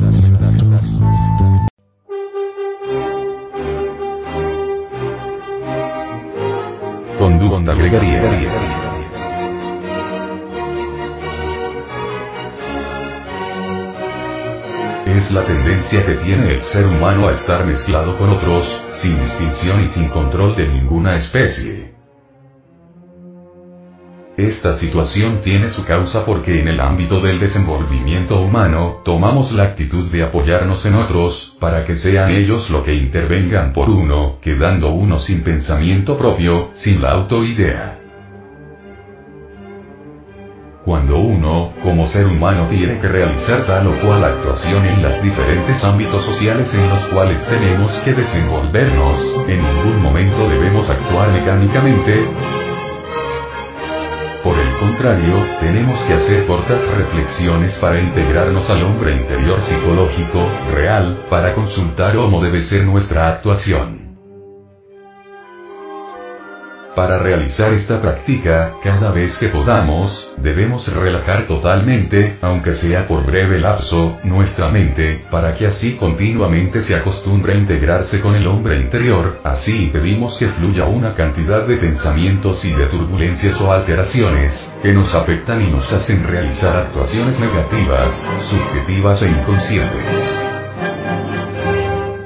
Esta es la clave exacta para no caer nunca en la conducta gregaria. La conducta gregaria es la que descontrola a las gentes de todo tipo. A veces encontramos personas que dicen, pero hacia qué lado voy a coger, me dicen que esto es así, luego aparece otro personaje y me dice lo contrario, y luego viene un tercero y afirma que ninguno de los dos tiene la razón, sino que la verdad es otra cosa, aquí encontramos que las gentes sufren y el sufrimiento se debe porque están cayendo en la conducta gregaria. Tales molestias psicológicas no se dieran, si en esos momentos reflexionáramos reflexionar en lo que uno va a hacer o en lo que le han dicho, en lo que a uno le exponen, para llegar a comprender de dónde es que viene eso que a uno le están diciendo. ¿Cuál es su raíz? cuáles son sus bases fundamentales, y cuáles son los resultados positivos o negativos que puede traer lo que a uno le están comunicando, si uno llega a aceptarlo. Si procedemos de esta manera inteligente jamás caeremos en la conducta gregaria. Que si nos dicen que debemos tomar alcohol para ser machos, para estar in, para estar alegres, en la nota, no actuar mecánicamente para no caer en la conducta gregaria que si nos dicen la forma para soportar este tren de vida terrible es fumándonos un cigarrillo de marihuana o dándonos un pase de cocaína, pues no actuar mecánicamente, reflexionar para llegar a conocer de dónde sale cuál es la raíz de lo que nos están diciendo. Siempre tomar una actitud reflexiva en todas las circunstancias y estados psicológicos o internos, en vez de una actitud mecánica, incoherente. Si no estamos constantemente en una introspección, es lógico que el ambiente exterior nos llegue a absorber en una totalidad absoluta.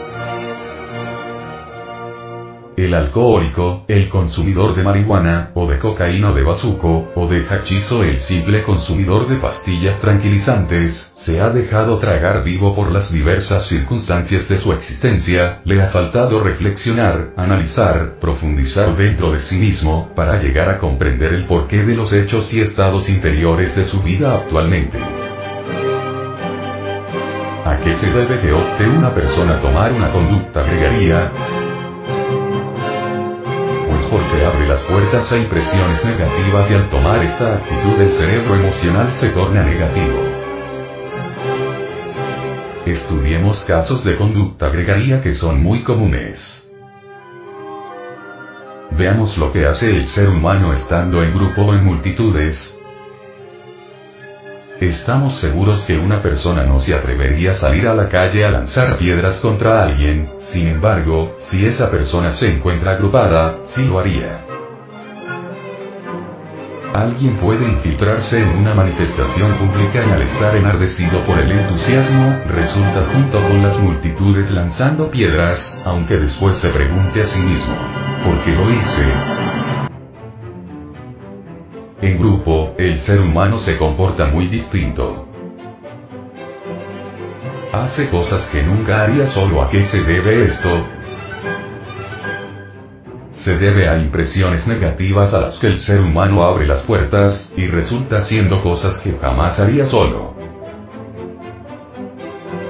Cuando uno abre las puertas, por ejemplo, a la emoción negativa de una persona que viene llena de ira porque alguien le ocasionó un daño, uno termina liándose a esa persona contra aquella que ocasionó el daño, y llenos también de ira sin tener parte en el asunto.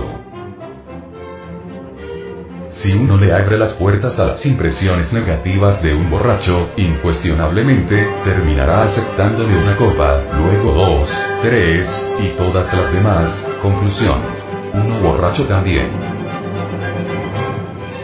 Si uno le abre las puertas a las impresiones negativas de un drogadicto, es irrefutable que resultaremos consumiendo cualquier clase de narcóticos, y como conclusión vendrá el fracaso. Así es como los seres humanos nos contaminamos unos a otros dentro de ambientes negativos. De tal manera que los ladrones vuelven ladrones a otras personas. Los homicidas contagian a otros. Las mujeres adúlteras envenenan a otras mujeres y luego se tornan también adúlteras. Los drogadictos contagian a otras gentes y viene la multiplicación de los drogadictos, etc. ¿Por qué sucede todo esto? Simplemente porque cometemos el error de no ser reflexivos, de no analizar lo que nos proponen, Debemos estudiar el por qué nos están haciendo esa clase de proposiciones. Es obvio que al no haber análisis cometemos entonces siempre el error de abrirle las puertas a las emociones negativas. Y eso es lamentable, dijéramos, gravísimo. Volvámonos analíticos y seleccionemos las impresiones, si alguien nos trae emociones positivas de luz, de belleza, de armonía, de alegría, de amor, de perfección, abramosle las puertas del centro emocional. Pero si alguien nos trae emociones negativas de odio, violencia, de celos, de alcohol, de fornicación, de adulterio, porque hemos de abrirles las puertas del centro emocional, lo inteligente sería cerrarle las puertas a esas emociones negativas. Lo invitamos a reflexionar sobre la conducta gregaria, porque cuando uno deja de ser víctima de esta clase de conducta podemos perfectamente modificar y hacer de nuestra vida algo totalmente diferente, algo mejor, algo superior. Qué bueno sería que el individuo eliminará de todos los acontecimientos de su vida esta clase de conducta, y en el caso de la drogadicción sería un arma poderosa para no caer víctima de este flagelo.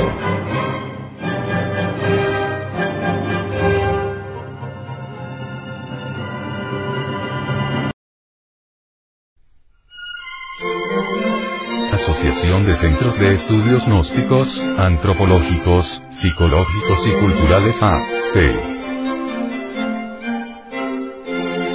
Te invitamos a visitar nuestro luminoso portal en Internet. www.acegat.org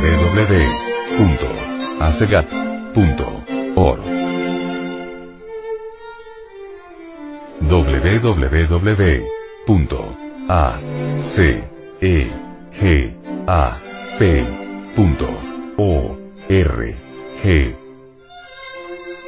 Envía esta conferencia a tus amigos. Las enseñanzas contenidas en ella, deben ser conocidas por la humanidad entera.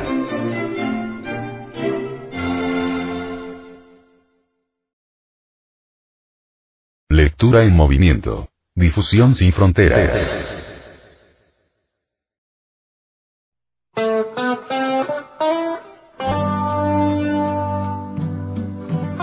Audio cuaderno de formación Para vivir sin drogas. Asociación de Centros de Estudios Gnósticos, Antropológicos, Psicológicos y Culturales.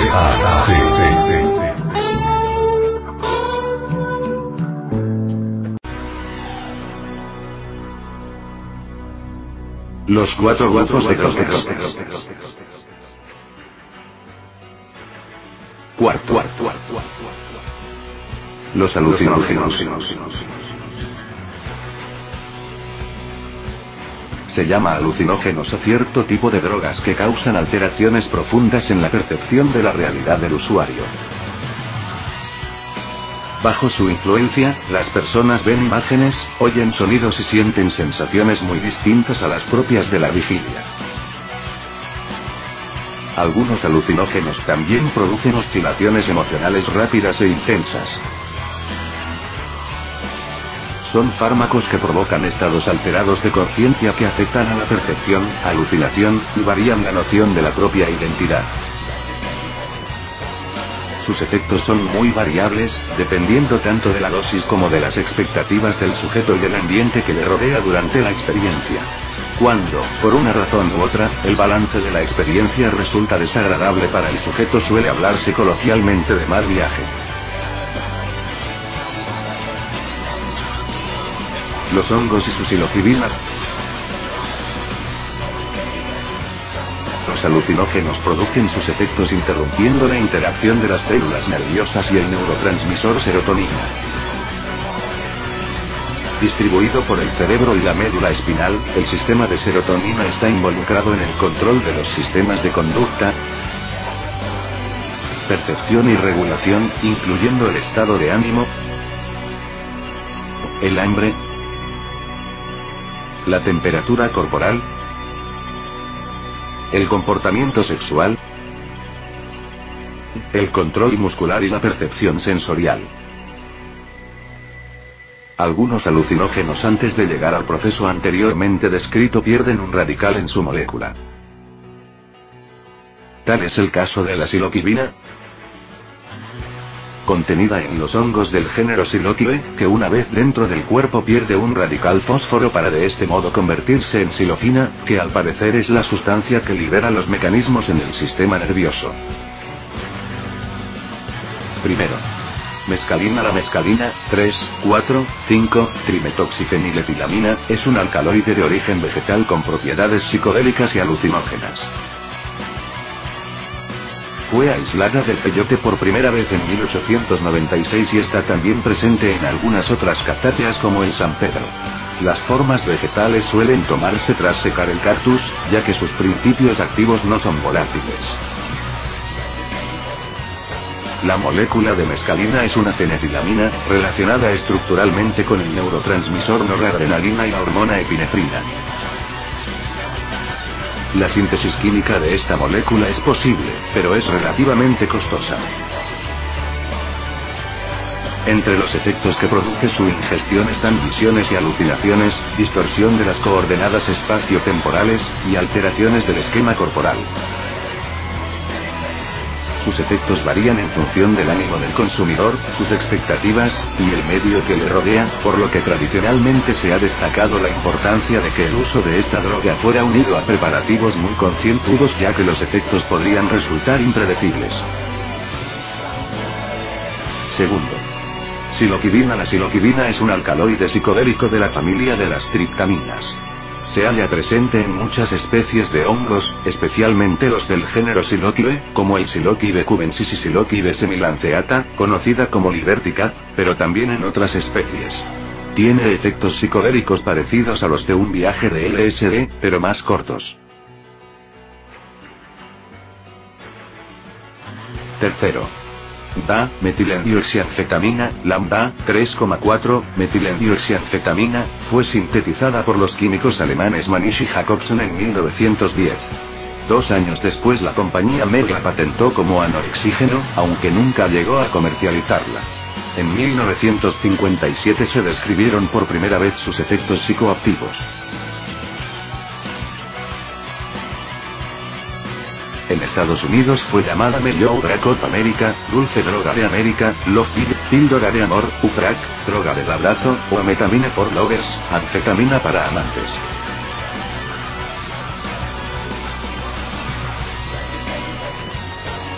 En España se distribuye bajo los siguientes nombres. Dinosaurio, Trébol, Píldora del Amor. Las píldoras de MDA se administran de manera oral acompañadas con líquidos.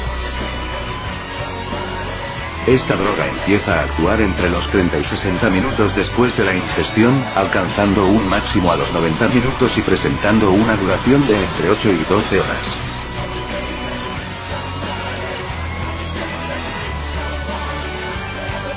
Al llegar al cerebro la gas se fija en los receptores adrenérgicos estimulando el SNC, con ello aumenta el nivel de vigilia, provoca una sensación de bienestar físico e intensifica las percepciones sensoriales y emocionales.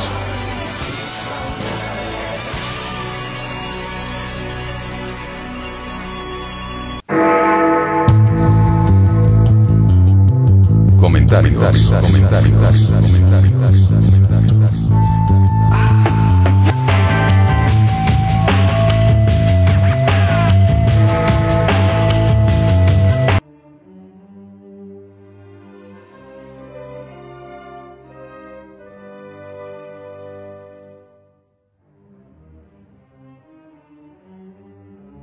La droga no es algo mitológico y lejano que le ocurre a otros.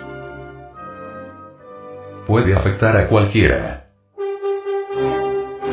La gran mayoría de las drogas se inventaron en un laboratorio farmacéutico, y después fueron prohibidas por sus efectos secundarios. Algunas todavía se emplean como medicamentos en hospitales bajo control clínico. Otras son para uso veterinario. El consumo de las drogas es un escapismo emocional que buscan los seres humanos para liberarse de su infelicidad y tristeza. El ser humano hoy más que nunca se siente solo y en la búsqueda desesperada por encontrar la felicidad, cae en las aberraciones de los vicios alienantes y del materialismo absorbente, arrastrándolo hacia su propia destrucción. Dice que en el yo psicológico y pluralizado de cada uno de nosotros, se encuentra la raíz de todos los males. La sociedad actual no es más que una proyección de ese yo pluralizado. El yo psicológico es legión de deseos, temores, odios, egoísmos, envidias, orgullos, iras, perezas, sentimentalismos morbosos, etc. El yo es múltiple, o sea, no es singular. Es doloroso que la llamada psicología moderna haya caído en la convicción errónea de dividir arbitrariamente el yo, en yo superior y yo inferior, pues tanto el uno como el otro es el yo pluralizado y dentro de él, se encuentra aprisionada la conciencia, y solo disolviendo el yo psicológico, se libera y ella emancipada nos confiere la facultad de no necesitar de drogas, pues la conciencia conoce cómo manejar las diversas circunstancias de la existencia,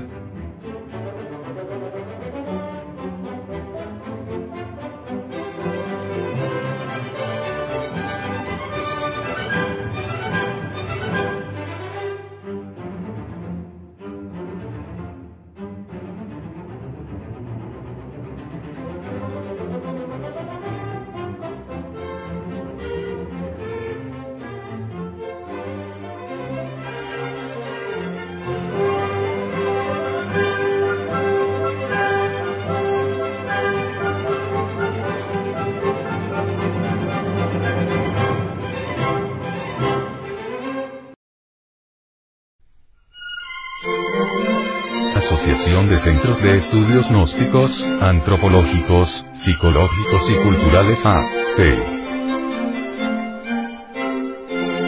Te invitamos a visitar nuestro luminoso portal en Internet. www.acegat.org www.ac e G A P O R G Envía esta conferencia a tus amigos. Las enseñanzas contenidas en ella deben ser conocidas por la humanidad entera.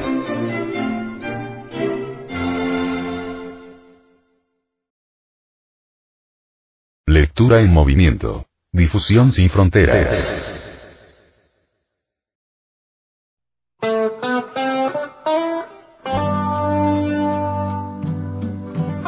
Audio cuaderno de formación gnóstica. Para vivir sin drogas. Asociación de Centros de Estudios Gnósticos, Antropológicos, Psicológicos y Culturales. ACT.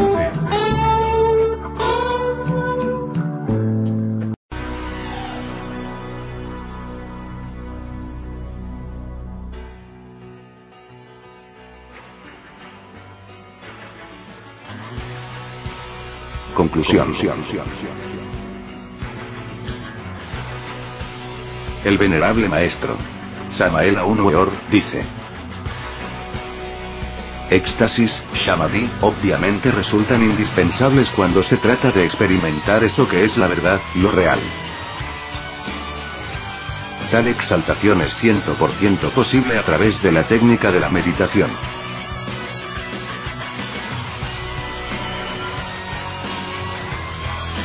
Psicodelia es diferente. Tradúzcase este término así. Psiquis, alma. Delia, droga. Especificando vemos.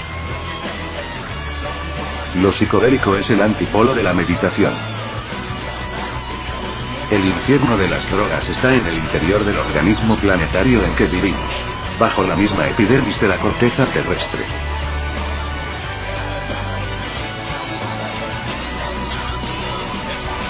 Los hongos alucinantes, pastillas LSD, marihuana, etcétera, etcétera, etcétera, intensifican evidentemente la capacidad vibratoria de los poderes subjetivos, más es ostensible que jamás podrían originar el despertar de la conciencia.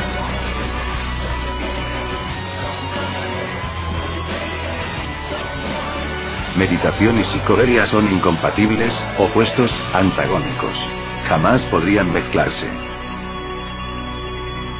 existen dentro de nosotros en estado latente facultades de cognición infinitamente superiores a la mente. Mediante estas últimas podemos experimentar en forma directa eso que es lo real, eso que no es del tiempo. El movimiento hippie prefirió el infierno de las drogas.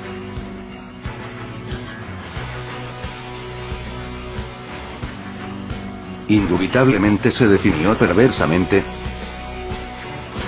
los gnósticos somos diferentes. Nos agrada transmutar y sublimar la libido. Esto no es un delito. El movimiento hippie marcha resueltamente por el camino involutivo descendente del infrasexualismo.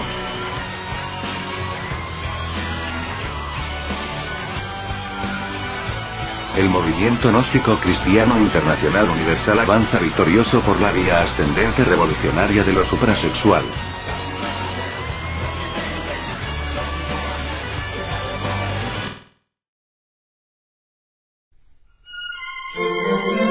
Asociación de Centros de Estudios Gnósticos, Antropológicos, Psicológicos y Culturales AC.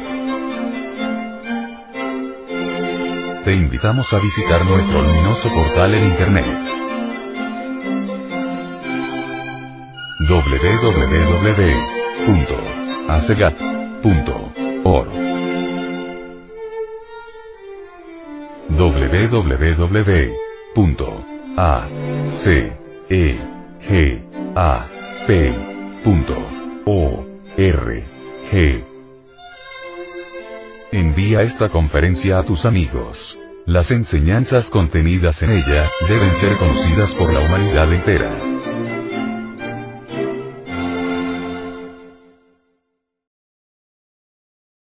Lectura en movimiento. Difusión sin fronteras.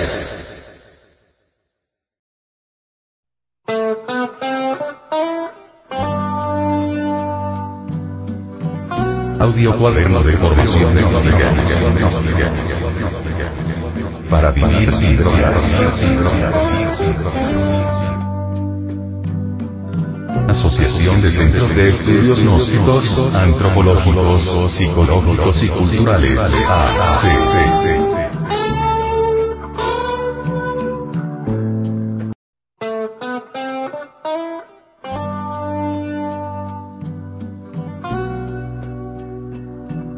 Referencias bibliográficas y lecturas sugeridas.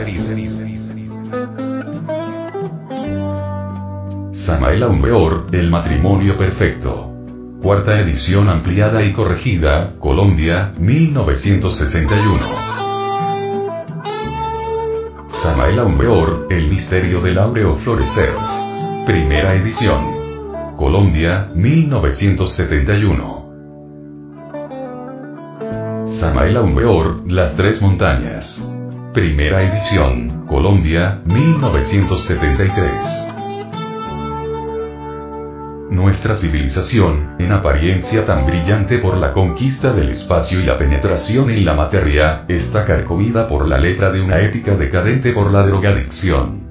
Pero los postulados gnósticos presentados por el venerable maestro, Samael Aumbeor, busca fundar las bases de una nueva civilización que no esté con lepra psicológica y se fundamente en la psicogénesis, es decir, en la creación del hombre real, primeramente, para pasar luego al superhombre mediante la superdinámica mental y sexual que ha enfatizado en estos sus libros, conferencias, etc.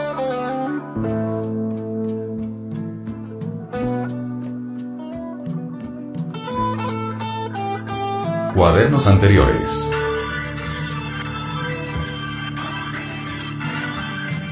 Educación sexual fundamental según la ciencia gnóstica. Estudio de la energía sexual a la luz de la ciencia gnóstica. Visión de la antropología gnóstica referente a mitos y símbolos religiosos de los grupos étnicos de la Sierra Nevada de Santa Marta mitos indoamericanos y suprasexualidad analizados por la antropología gnóstica. El yo psicológico paso a paso. Arte regio en las culturas indígenas precolombrinas. Cómo vivir inteligentemente. Las tres clases de sexualidad. Relación Maya-Atlante con Indoamérica. Enseñanzas del Génesis hebraico referente al ego. Cómo realizar el matrimonio perfecto. Los misterios de la estatuaría de San Agustín. Estudio antropológico de la doctrina de los muchos. Estudio antropológico de las aguas de vida y el poder de la suprasexualidad. Introducción a la educación fundamental. Estudio antropológico de la serpiente en las culturas de Indoamérica. Personajes y la fauna mítica en el arte tairona develados por la antropología gnóstica. Estudio antropológico de los símbolos del templo del Dios viviente. Alquimia sexual según los evangelios crísticos. La energía creadora. Estudio psicológico y cultural de los papiros de Nagamadi. Esoterismo de los oficios u ocupaciones de las culturas indoamericanas. El Levítico 15 de velado. El nacimiento segundo. Hablemos del sexo y de su poderosa energía creadora. La sexualidad de Indoamérica según la antropología gnóstica. El apocalipsis develado. ¿Y si la familia se corrompe? Leyes cósmicas que ayudan a la emancipación del alma. Estudio gnóstico de la ley de acción y consecuencia. Estudio comparativo de religiones. Leyes mecánicas que rigen nuestra existencia. Estudio antropológico de la aniquilación del ego. Suprasexualidad enlaza al hombre con Dios.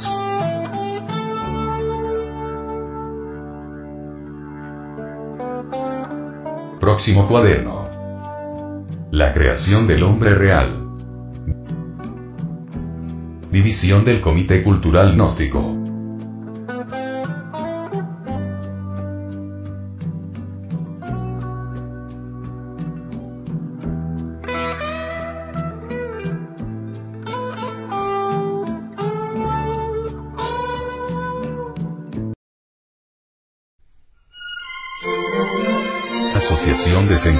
Estudios Gnósticos, Antropológicos, Psicológicos y Culturales AC. Te invitamos a visitar nuestro luminoso portal en Internet. www.acegat.org www.ac e G A P O R G